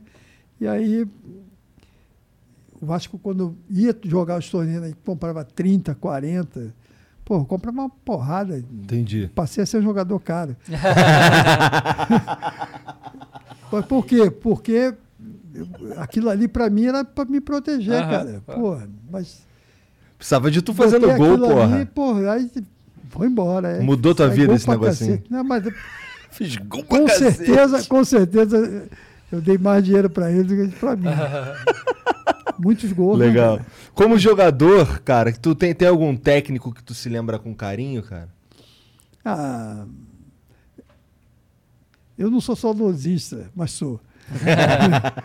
eu vou lembrar dos meus primeiros técnicos. Né? É claro que teve- o meu primeiro técnico foi o seu Rubens, isso no na escolinha do Vasco do Infanto. Eu fiquei três meses no Infanto, aí depois veio o Célio de Souza, que era um técnico da base, já juvenil, me levou para jogar um, um amistoso com o juvenil, já saindo do infanto para o juvenil, aí eu fiz três gols, ganhamos de sete, aí eu voltei, já voltei para o juvenil. Então o seu Célio foi para mim um, muito importante. Cara, eu tive técnicos que. É aquele negócio, tem pessoas que não, não valorizam, mas. Porque acha que esse técnico tem um conhecimento maior, o outro. Mas eu, eu, eu enxergo o técnico como um, não um pai, mas um parceiro que que está ali para ouvir e ser ouvido, para dividir, para somar contigo, entendeu? Do, do ponto de vista humano da Do ponto coisa. de vista humano, tem técnico que consegue tirar coisas de você, do jogador no modo geral, que o, o outro não consegue. Mas por quê? Porque tem um diálogo, tem um. Então, dá, dá um exemplo assim: o meu primeiro técnico campeão foi o Mário Travalini, que é daqui de São Paulo. E as pessoas tinham uma visão assim do Mário, do seu, Ma- seu Mário, porque era, porra, era garota, do seu Mário, assim, de um técnico tranquilo e tal. E, e o Vasco tinha uma rapaziada, um time pegador, pegador que eu quero dizer, Lucky Land Casino asking people what's the weirdest place you've gotten lucky? Lucky? In line at the deli, I guess? Haha, in my dentist's office. More than once, actually. Do I have to say? Yes, you do. In the car before my kids' PTA meeting. Really? Yes. Excuse me, what's the weirdest place you've gotten lucky? I never win and tell. Well, there you have it. You can get lucky anywhere playing at LuckyLandSlots.com. Play for free right now. Are you feeling lucky? No purchase necessary. Void where prohibited by law. 18 plus. Terms and conditions apply. See website for details. a rapaziada embalava, ia pra noite e tal, mas, mas os caras super profissionais. E, pô, ele conseguiu ajustar isso aí e foi campeão brasileiro. O primeiro título de campeão brasileiro foi com ele, o seu Mário. Peguei um Fantoni, o Rolando Fantoni. O Rolando Fantoni era uma pessoa dócil, querida e tal, e ele fala: meus filhos, olha, na preleção, meus filhos, vão com Deus. Falava da parte tática, alguma coisa e tal, mas meus filhos vão com Deus, façam um bom jogo. É, pô, ele é muito, muito católico e tal. e E com ele o Vasco teve resultados muito bons. Peguei o Lopes, delegado. Antônio, eu estava até falando com os caras isso hoje. Foi hoje, comentando sobre o Antônio Lopes. Pô, o Lopes era de- delegado. E aí foi para o Vasco, num período que eu já estava no Vasco, porque tinha um ex-delegado, que é o Hélio que era preparador físico do Vasco. E levou o Lopes para o Vasco para para fazer um trabalho de recuperação com. Olha só, para fazer um trabalho de recuperação com o Lopes. O Lopes estava com. Porra, era baixo, tinha quase 100 quilos, cara. Estava gordo pra caramba. Aí começou a fazer um trabalho, foi, virou auxiliar, virou. Porque ele, tinha, ele era professor de educação física. Começou a fazer exercício e tal, não sei o que, e de repente encaixou, acho que foi técnico do Olaria, depois voltou para o Vasco e tal. Pô, e foi um dos técnicos. Foi técnico campeão em, em, em, em 82, que ele mudou contra o Flamengo, que ele mudou quatro ou cinco jogadores na final da competição, mas dentro de um outro perfil, assim, também bem delegado. delegado. Ele falava, e até eu comentava, ele brincava, pô, o Romário, eu, eu fiquei sabendo que você saiu à noite aí e tal, porque os, os caras batiam coisa para ele do jogador, que o Entendi. jogador ia aqui e ali. É, Romário não dá pra segurar Pô, Romário, é. não. Tá. Aí, eu, pô, mas era um cara assim, super sério, taticamente. Até eu vim, vim jogar com ele aqui na Portuguesa. Quando ele veio para a Portuguesa, eu vim jogar com ele. E jogamos aqui na Portuguesa. E fizemos um trabalho do caramba. Mas tem uma historinha com ele, assim, vou ser bem, bem, bem rápido. Se eu estiver falando muito. Não, Não, cara, fica à vontade. ele começava, ele dava uma preleção e a preleção dele era grande, demorava muito, assim. Normalmente o técnico dá uma preleção de 20, 30 minutos e tal, não sei o que, porra, dele era quase uma hora. E nós jogadores, a gente fazia o trabalho da semana, tr- trate como ia jogar e nessa preleção era só um ó, nós vamos fazer isso lateral, tem que ficar o cabeça de área tem que marcar não sei quem, tem, sabe, essas coisas, falta, bate Roberto, pênalti, bate Roberto e tal, não sei o quê. E era uma coisa bem prática, só recapitulando aquilo que foi feito durante a semana. E aí ele começava a preleção e aí ele era muito detalhista. Aí ele fazia coisa do lado direito, que o lateral direito tinha que fazer o lateral esquerdo também, tal, não sei o que. Era legal, era, pô, mas era era Longo. longa. Meio, meio, meio chato, né? É, Ficava meio chato. Aí ele começava a preleção, aí eu estava assim, ó, na cadeira. Tava assim. Aí ele falava, começava na- lado direito, lado esquerdo, aí eu fazia assim na cadeira. Aí ficava, pô, quase que deitado. Aí minha preleção, terminava a preleção dele e ele abria ainda para que a gente pudesse falar alguma coisa, né, dar um- uma opinião. Porra, super democrático, super aberto. Aí no final da, da preleção, ele me chamava no canto. Aí ele falava para mim assim, porra, assim tu vai me, me fuder, porque, porra, tu quase deita, quase dorme na, na, na preleção. Aí eu tinha essa liberdade com ele, eu falei, porra, Lopes, diminui essa preleção, Lopes. Essa preleção está muito longa. Porra, diminui um pouquinho. Ah, pô, mas eu vou, vou melhorar, mas, pô, diminui um pouco essa preleção. É porque eu tenho. Aí entra essa coisa que eu estava te falando, o negócio da, da diferença da perna. Aham. Então eu tenho uma escoliose. E isso, se eu ficar sentado aqui muito tempo assim, se eu ficar para cá, daqui a pouco eu vou estar descendo. Uhum. Entendeu? Então por isso que eu estou aqui, ó, na beiradinha e tal. E ele não, não entendia isso, entendeu? Achava que eu estava querendo não dar, não- dando muita importância, querendo dormir, caramba. Depois, não, então faz isso, diminui a preleção. E ele me ouvia, e ouvia bastante. Trabalhei com o Lazzaroni, trabalhei com o Joel. O Joel, Joel, incrível. o Joel, papai Joel. Esse era o pai, é. É, mas aí que tá, entra esse detalhe, esse detalhe do Joel, que era fundamental. Todo mundo gostava dele, Uhum. o jogador, porque ele tratava bem. E o Joel, no início da minha carreira, ele foi o meu sparring, Hum.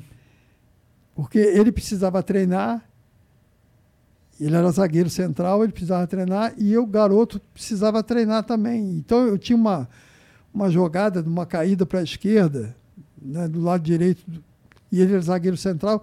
Então acabava o treino normal, a gente fazia aquilo ali, eu cortava para o meio, batia, cortava.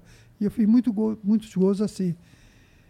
Aí criamos uma, uma relação de, de, de amizade, de respeito e tal. E, e- e o Joel, para mim, sem sombra de dúvida, foi um dos maiores técnicos com quem eu tive a oportunidade de jogar. Quando eu digo, além dessa relação dele com, com a gente, né, de Papai Joel e tal, e ele e conseguia tirar do Romário alguma coisa mais, tirar de mim, do outro, num papo e numa coisa bem descontraída. E uma coisa que ele tinha de muito bom era a visão de jogo dentro da partida. Quando terminava o primeiro tempo, ele tinha uma pranchetazinha, Que é a prancheta dele. anotava tudo. Clássico. Clássico. Pô, ele mudava tudo, ou mudava o que tinha que mudar e, Uhum. e mudava tecnicamente. Pô, você vai fazer, fa- faz isso aqui e tal. E dava certo, cara. Então, para mim, foi um dos grandes, assim. Só que ele, estava nessa coisa de Papai Joel e tal, e dessa relação, e que as pessoas que de fora não entendiam. Entendeu? Mas ele foi, sem sombra de dúvida, para mim, o maior estrategista, assim, o cara que mudou. Aí entra uma outra máxima do futebol. Ele ganhou o Carioca com todos, todos os quatro. Mas brasileiro ele não, não conquistou. Uhum. E aí É o papai do Rio. É o papai do Rio, né? É. Então é um, é um cara assim, que para mim foi, um, foi muito legal, foi muito bom. E, cara, pra tu, como é que foi a decisão de parar de jogar? Foi, tranquilo? Foi, foi difícil? Foi Como é que- fogo, pra não- É? pra não falar outra coisa. Eu falo pra você, foi foda. Não, mas, é, mas aí, que, aí que tá.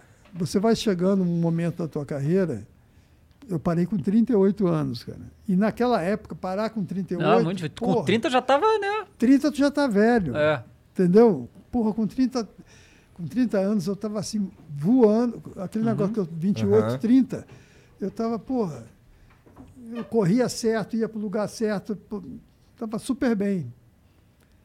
Mas com 38, aí vem 30. Eu tava. Claro que eu tava até brincando com, com, a, com, um amigo e falei assim.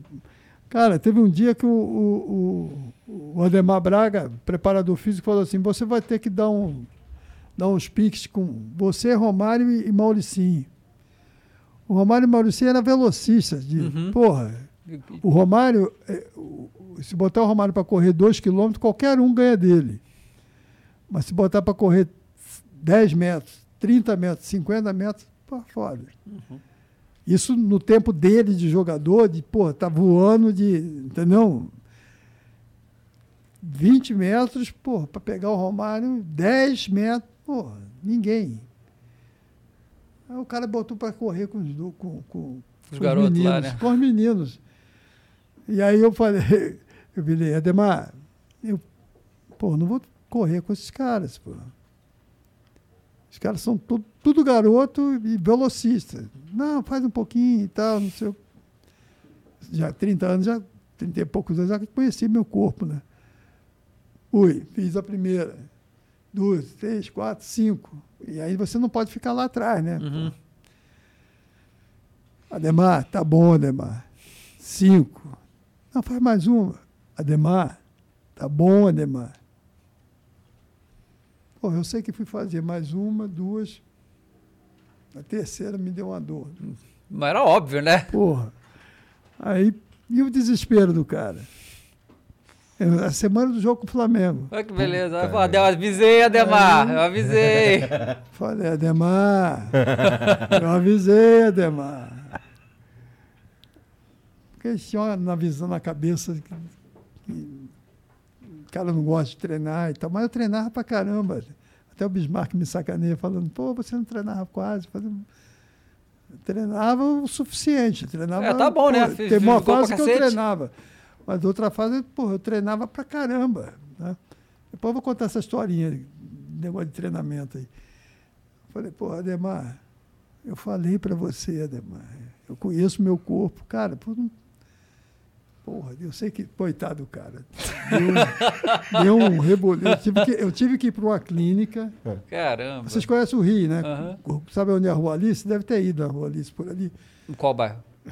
Laranjeiras. Laranjeira, tá. Rua Alice, aí você sobe, desce essa rua no outro sentido. Você sobe então, e tem, tinha uma clínica. Uma clínica de um conhecido que eu. Aí fui lá com o pai Santana. Santana, grande figura, querida, ficou comigo na clínica uma semana, praticamente. Fui de segunda, terça, quarta, quinta, sexta, sábado, sexta, sábado. Aí coisa que eu, começo a falar uma coisa, lembro de outra. É foda. Aí fui lá, recuperei, fui para fazer o, o teste do sábado para ver se jogava e tal, não senti nada. Aí fui pro jogo. Aí brincando com ele, tá vendo? Deu Aí o sorte. Ademar deu sorte. Falei, tu deu sorte, hein? Aí entrei no jogo e tal. Eu estava até vendo esse jogo outro dia, que os caras mandam algumas coisas, né? Uhum. Aí o Rubro Negro põe um negócio, quando põe em derrota, põe com a rede. Aí nesse jogo, acho que o Flamengo ganhou de 1x0, gol do Adílio, que Adílio não fazia gol, ainda fez o É. gol. Mas aconteceu o quê? Eu joguei até os 30 do segundo tempo, aí saí, estava 0 a 0 Aí Saí, pelo menos ali eu estava segurando ali os zagueiros e tal, preocupação. Aí saí, não é que eu, eu saí, o cara fez o gol, né? Mas teve esse lado e aí o Flamengo ganhou de 1 a 0 Falei, putz, tá vendo? Tivesse continuado nesse negócio. Mas é, é- é- é- são coisas assim que cada hora vem uma lembrança de, um- de uma situação. Mas eu, eu posso dizer que eu, eu vivi bem esse, esse período como, como jogador. E aí pra sair, para sair foi dolorido? Pra, pra Foi, parar? foi difícil, né? No primeiro momento, sim, mas depois Foi uma decisão que tu tomou ao Não, longo no de um primeiro- tempo? É, mas no primeiro momento, sim, mas quando aí começou a ouvir, sempre tem uns cornetas, né? Claro. Ah, pô, tá na hora de parar e tal, não sei o que, não tá com. Falei, é, então deixa eu parar, parar bem, né? Aí joguei o final do Campeonato Carioca, né, nós fomos campeões. O último jogo foi qual? Eu não sei se foi Vasco que falou. Foi em São Januário. cara. Foi em São Januário. Nós ganhamos o jogo. No, no- esse jogo do Flamengo acho que foi empate. O, o empate dava o título ao Vasco. E foi, foi quando o Maracanã fechou, que caiu aquela grade, um negócio assim. E aí eu encerrei a carreira ali, 92. Acho que foi o tricampeonato do Vasco, não foi? Acho que é um dos últimos. Foi Foi um tricampeonato, eu 92, aí 93, 94. E aí joguei esse campeonato aí, encerrei a carreira e depois tive a honra e o prazer do meu amigo, o Galinho, Uhum. jogar no meu jogo de despedida no Maracanã lá contra o La Corunha. Legal. Foi, foi muito legal. Foi muito, foi muito especial. Simbolicamente e fisicamente, tudo, tudo foi, foi maravilhoso, assim, ter... E eu po- posso dizer para você, assim, com todo respeito, eu participei de alguns eventos do Zico, né, nesse negócio do... jogos que ele faz, faz, faz no Maracanã, né, e tal. Mas eu, eu, sinceramente, assim, eu participaria de um jogo, ou vestiria a camisa do Flamengo, num jogo dessas figuras que, com quem eu tinha uma relação muito legal, que eu acho que uma coisa independe da outra. Tipo, você está ali para prestar uma homenagem a, a um grande adversário, mas acima de tudo, grandes amigos. Né? Entendeu? Então, por incrível que pareça, essa turma, eu estou lembrando que essa turma do Flamengo, cara, que foram meus Rivais, né? Porra, mas são pessoas assim que eu.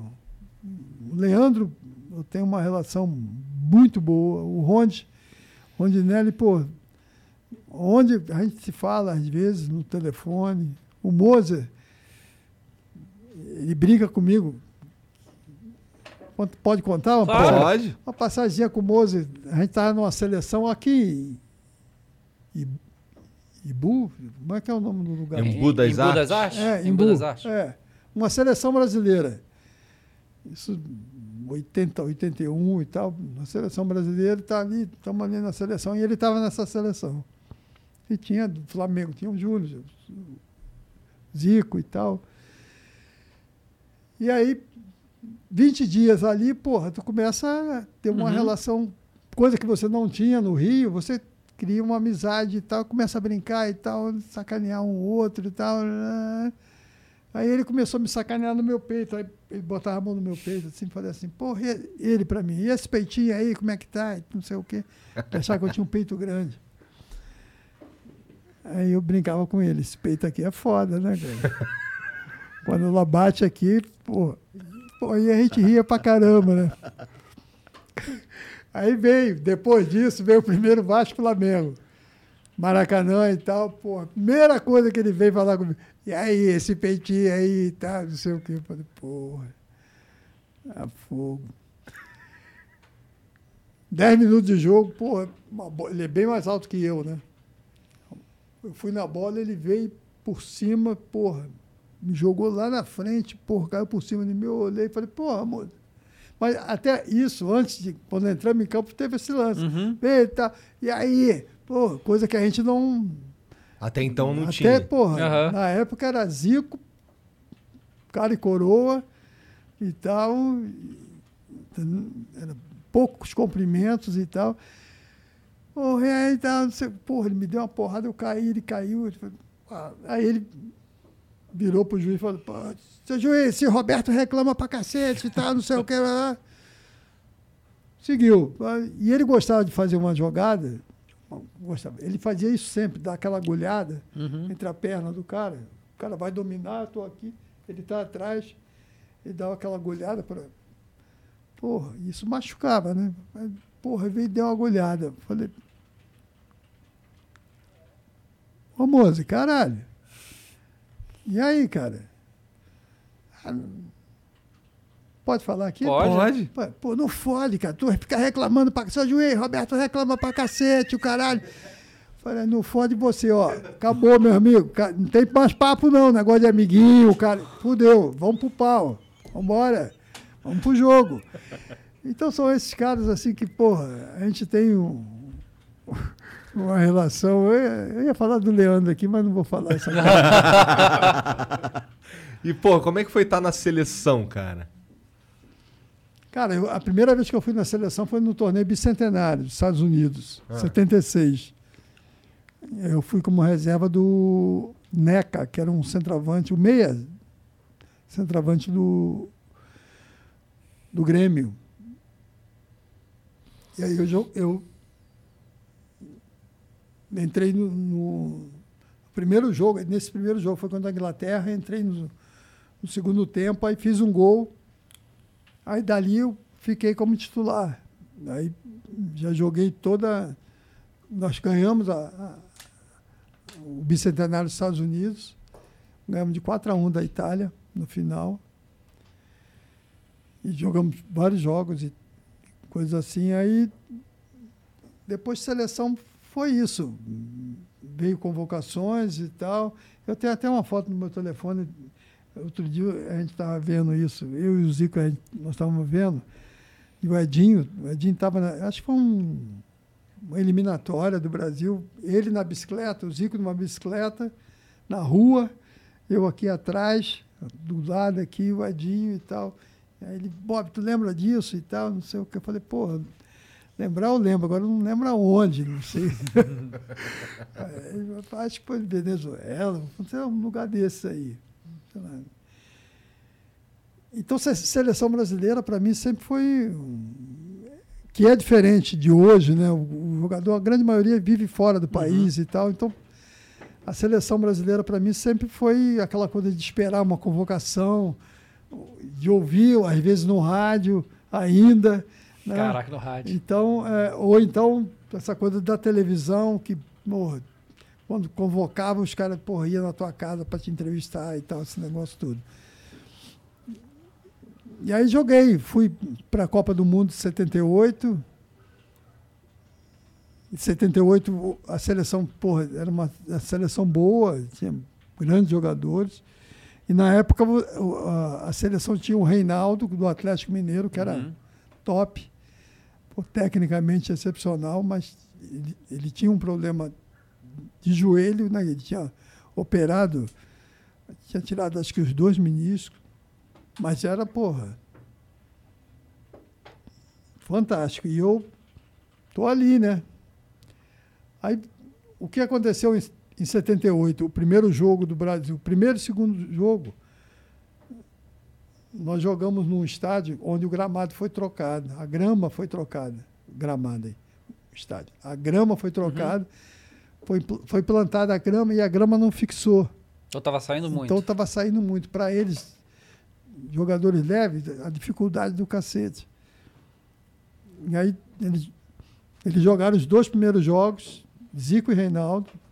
Aí no terceiro jogo, no terceiro jogo, em razão do campo, essa coisa de peso e tal, aí nós entramos, eu e o Jorge Mendonça jogamos o terceiro jogo. Aí nesse jogo eu fiz o gol contra a Áustria.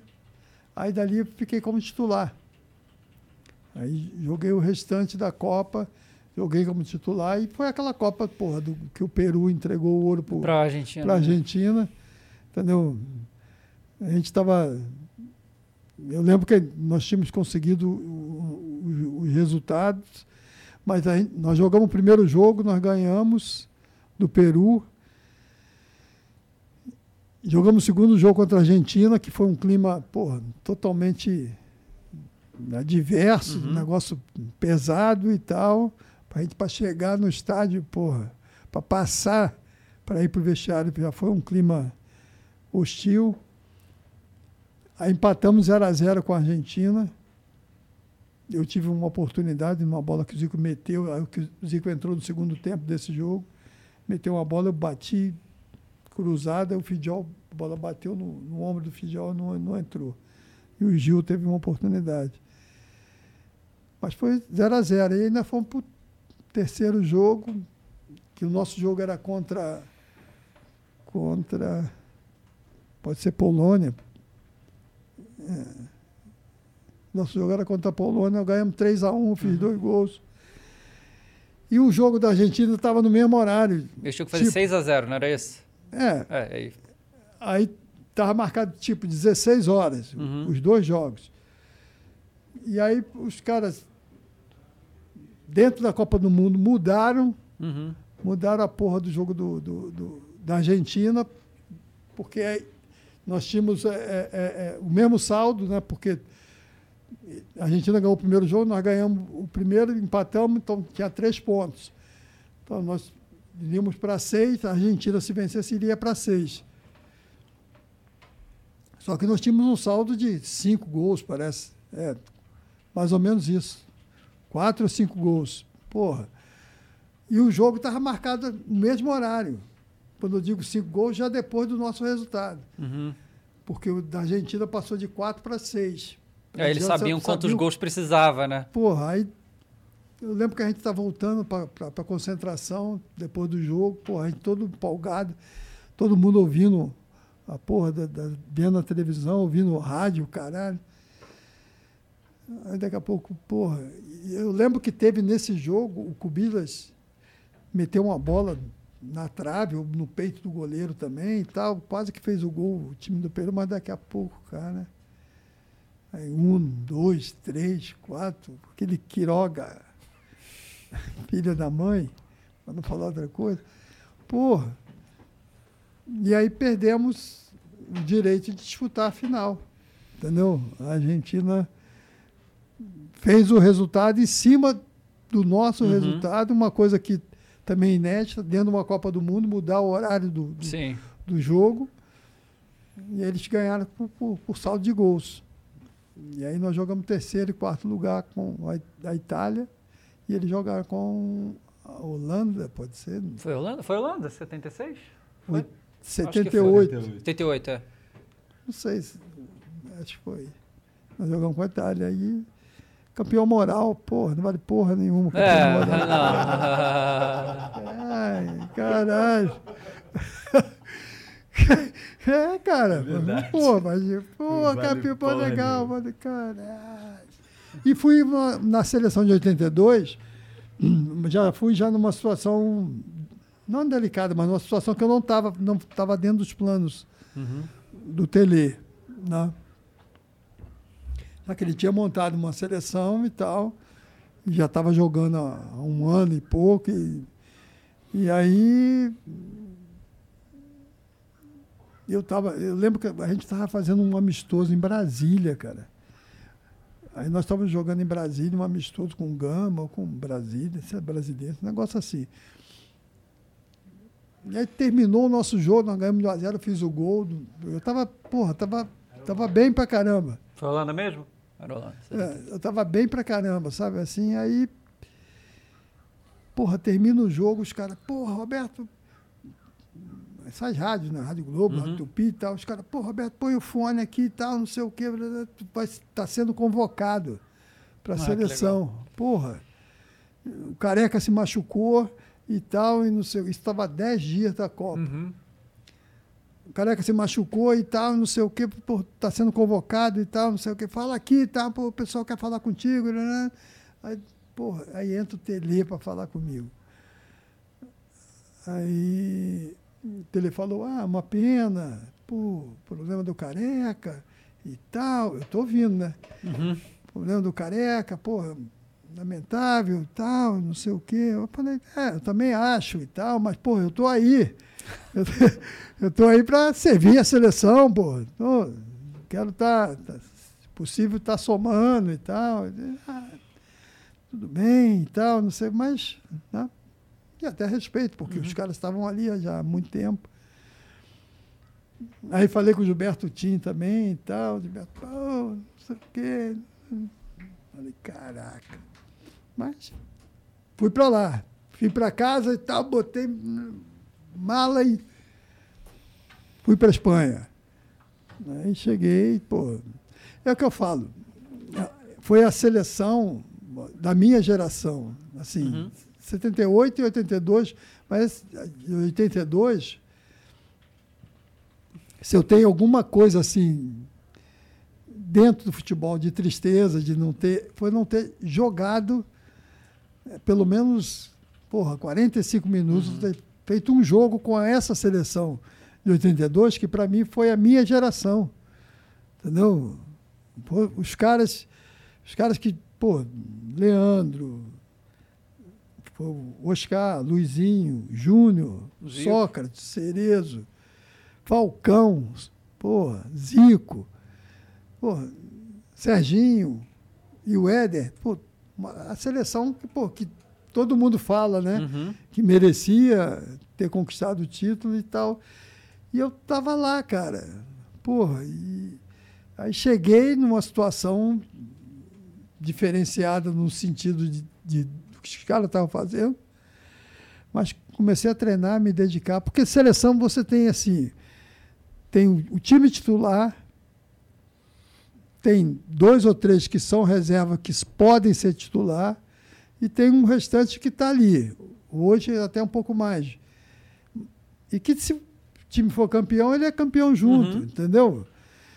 Mas eu estava nessa linha aí, nessa faixa de, porra, tá buscando um espaço. Eu estava, porra, tava super bem. Então, e não cabia a mim, né? Era o treinador. E, e eu entendo também essa coisa do, do Tele, de os caras estão ali há um ano e um ano e pouco e tal, junto e tal. e- mas Mas é uma pena não ter jogado. eu só lamento, da minha carreira, sinceramente, só lamento não ter jogado pelo menos um, um jogo com essa seleção. E aí entra aquele famoso si, né? É. Esse cara é bom. Esse é danado. Porque, pô, se eu tivesse entrado, É. porra, aí é mole. Agora é mole falar. né? Mas eu realmente gostaria de ter jogado com a seleção de 82. Eu vejo os caras falando do Tele e elogiando muito o Tele, os próprios jogadores Uhum. dessa seleção.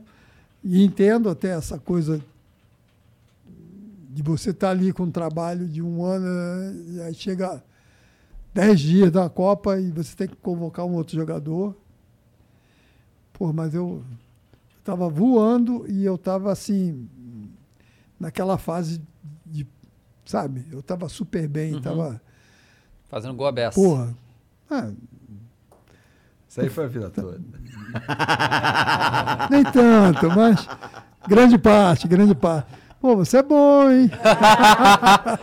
Aí, então foi isso, cara. 82 foi. Ué, Foi- tu tava antes, antes de começar, tava me sacaneando aí, pô. Não. Agora eu sou bom, Não. pô. Só porque eu dei uma puxada no teu saco, pô. Tá bom. Tá. Isso é uma merda, então. Pô. Caralho. Mas dar moral é fogo. É a mesma coisa. É igual- é igual jogador de futebol. Deu moral, ferrou. O cara se, se acha. Se sente. Mas tudo bem. Mas você é bom. Obrigado. Mas pode melhorar. Tá, é. Pô, Não dá pra dizer o mesmo, né? O cara. Porra, agora, meu irmão. Porra. Cara, agora, meu Deus do céu. Eu fico vendo agora. Não tem jeito, né, cara? A idade é fogo. Eu, em casa, às vezes, tem uma saliênciazinha, um negócio mais alto. Isso aqui, cara, aí tu vê andando assim.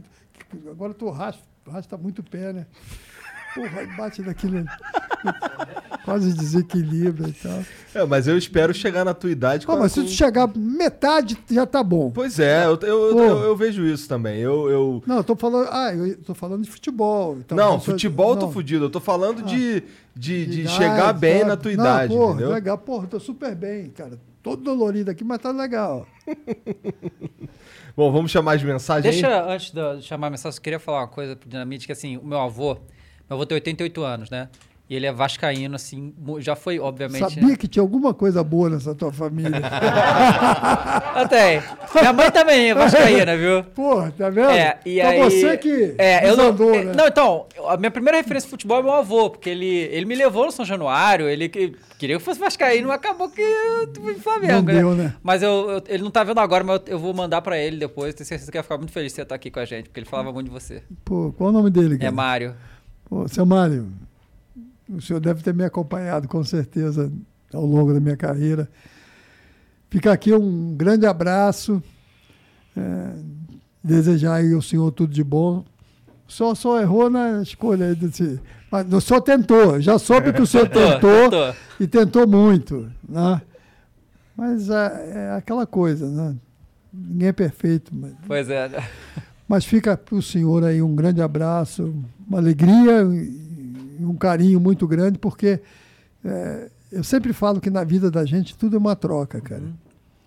Se a gente respeita, trata com carinho, e o que você falou do teu avô, né, acho que é uma demonstração disso. E eu levo na minha vida sempre desse jeito. Meus pais, como eu falei aqui, meus pais, meus pais continuam sendo a minha referência. Então, essa troca que eu vejo assim, até com o torcedor do Vasco, torcedor dos outros clubes hoje, eu encontro torcedores né, dos outros clubes que vêm, pô, cara, ah, eu sou Flamengo, mas te admiro e tal, e não sei o quê, eu sou isso, aqui, sou... E eu acho legal isso, porque pô, sempre houve da minha vida, da minha parte com as pessoas, tanto que o que eu falei para vocês são adversários, foram adversários e, e eu tenho o maior respeito, o maior carinho por, por essas pessoas e é isso que eu levo da minha vida. Então é, é, é, eu entendo que a família é, é a grande base que a gente tem, cara. É, eu falo até me emociona com relação aos meus pais porque meu pai foi muito importante na minha vida. E eu convivi com uma, uma das coisas na vida que não é fácil, que é o sucesso, que é a fama, que é dinheiro. Mas ele foi muito importante, porque ele sempre me mostrou isso. Tudo isso tem muito valor, desde o momento que você esteja num caminho certo, que você busque isso de uma forma correta. Então ele foi um funcionário público, cara, mas foi uma referência para mim. E, e eu tenho certeza que hoje, eu estou falando com vocês aqui, e ele continua presente na minha vida. Ele continua porque não é fácil. Às vezes a gente não saindo muito de uma coisa, a gente fala de um jogador ou outro, até tipo do próprio Neymar hoje. Ah, tem um comportamento aqui. É muito difícil, cara, Uhum. porque você tem praticamente quase tudo, né? E, você ouvir uma coisa de um pai, de um avô, de um- que está ali, olha, isso aqui é bom, isso aqui. Ele está dando.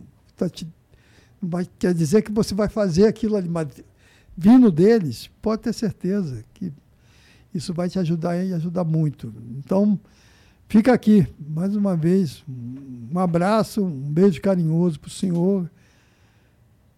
E aí eu vou fazer uma transferência do senhor para o meu pai e para minha mãe, que foram importantes.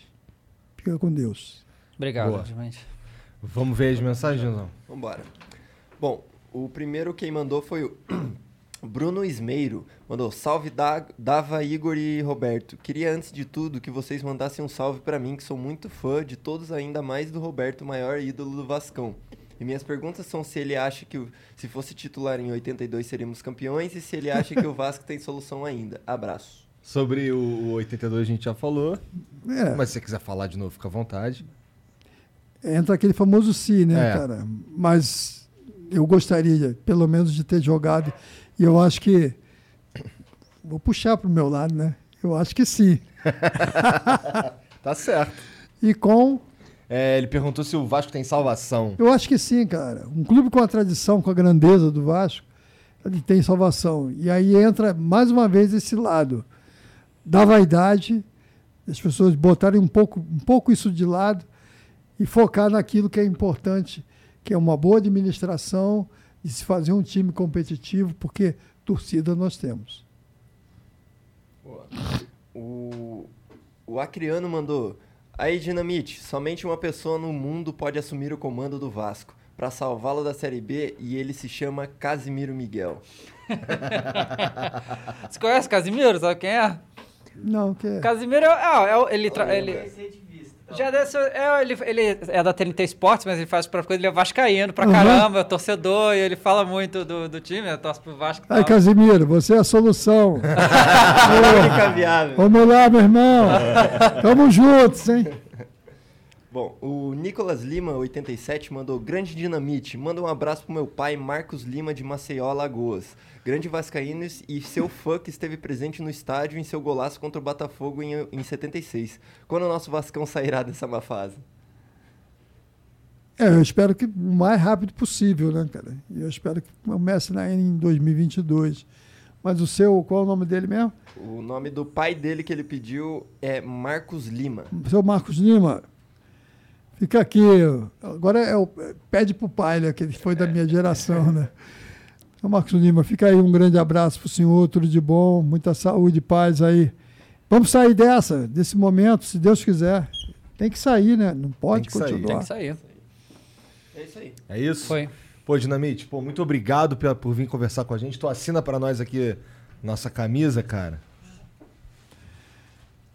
Eu vou assinar, claro. não é do claro. Flamengo, não. Não, com certeza. com o maior prazer. não, eu assinaria. Cara, eu, eu tô- pô, vai- mas vai ajoelhar para assinar a camisa?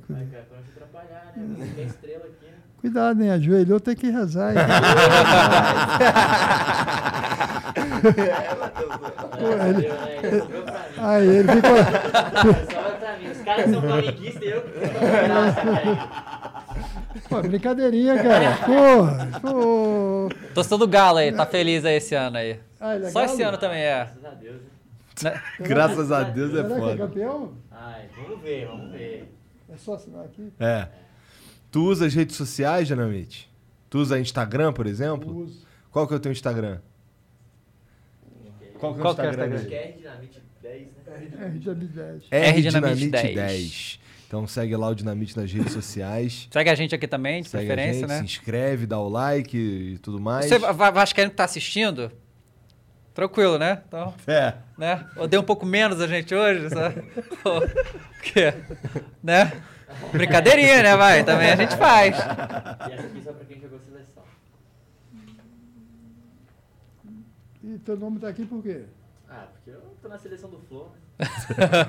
Seleção do Flu? Do Flow. Não, Flow, no programa é Flow, né? Ah, Não, eu ia, ia brincar com ele. Falar Flu. Não. Obrigado, Dinamite. Obrigado, pela Dinamite. presença. Pô, valeu, obrigado valeu. papo. Foi muito legal bater esse papo com vocês aqui, cara. É uma alegria, uma satisfação. Tô feliz. Tá bom. Valeu, Obrigado, um grande cara, abraço. Muito obrigado. Sucesso para vocês aí. Galera, Valeu, gente. valeu. Obrigado, até a próxima. Tchau, Até a tchau. próxima, tchau, tchau. Lucky Land Casino asking people what's the weirdest place you've gotten lucky? Lucky? In line at the deli, I guess? Aha, in my dentist's office. More than once, actually. Do I have to say? Yes, you do. In the car before my kids' PTA meeting. Really? Yes. Excuse me, what's the weirdest place you've gotten lucky? I never win and tell. Well, there you have it. You can get lucky anywhere playing at LuckyLandSlots.com. Play for free right now. Are you feeling lucky? No purchase necessary. Void where prohibited by law. 18 plus. Terms and conditions apply. See website for details.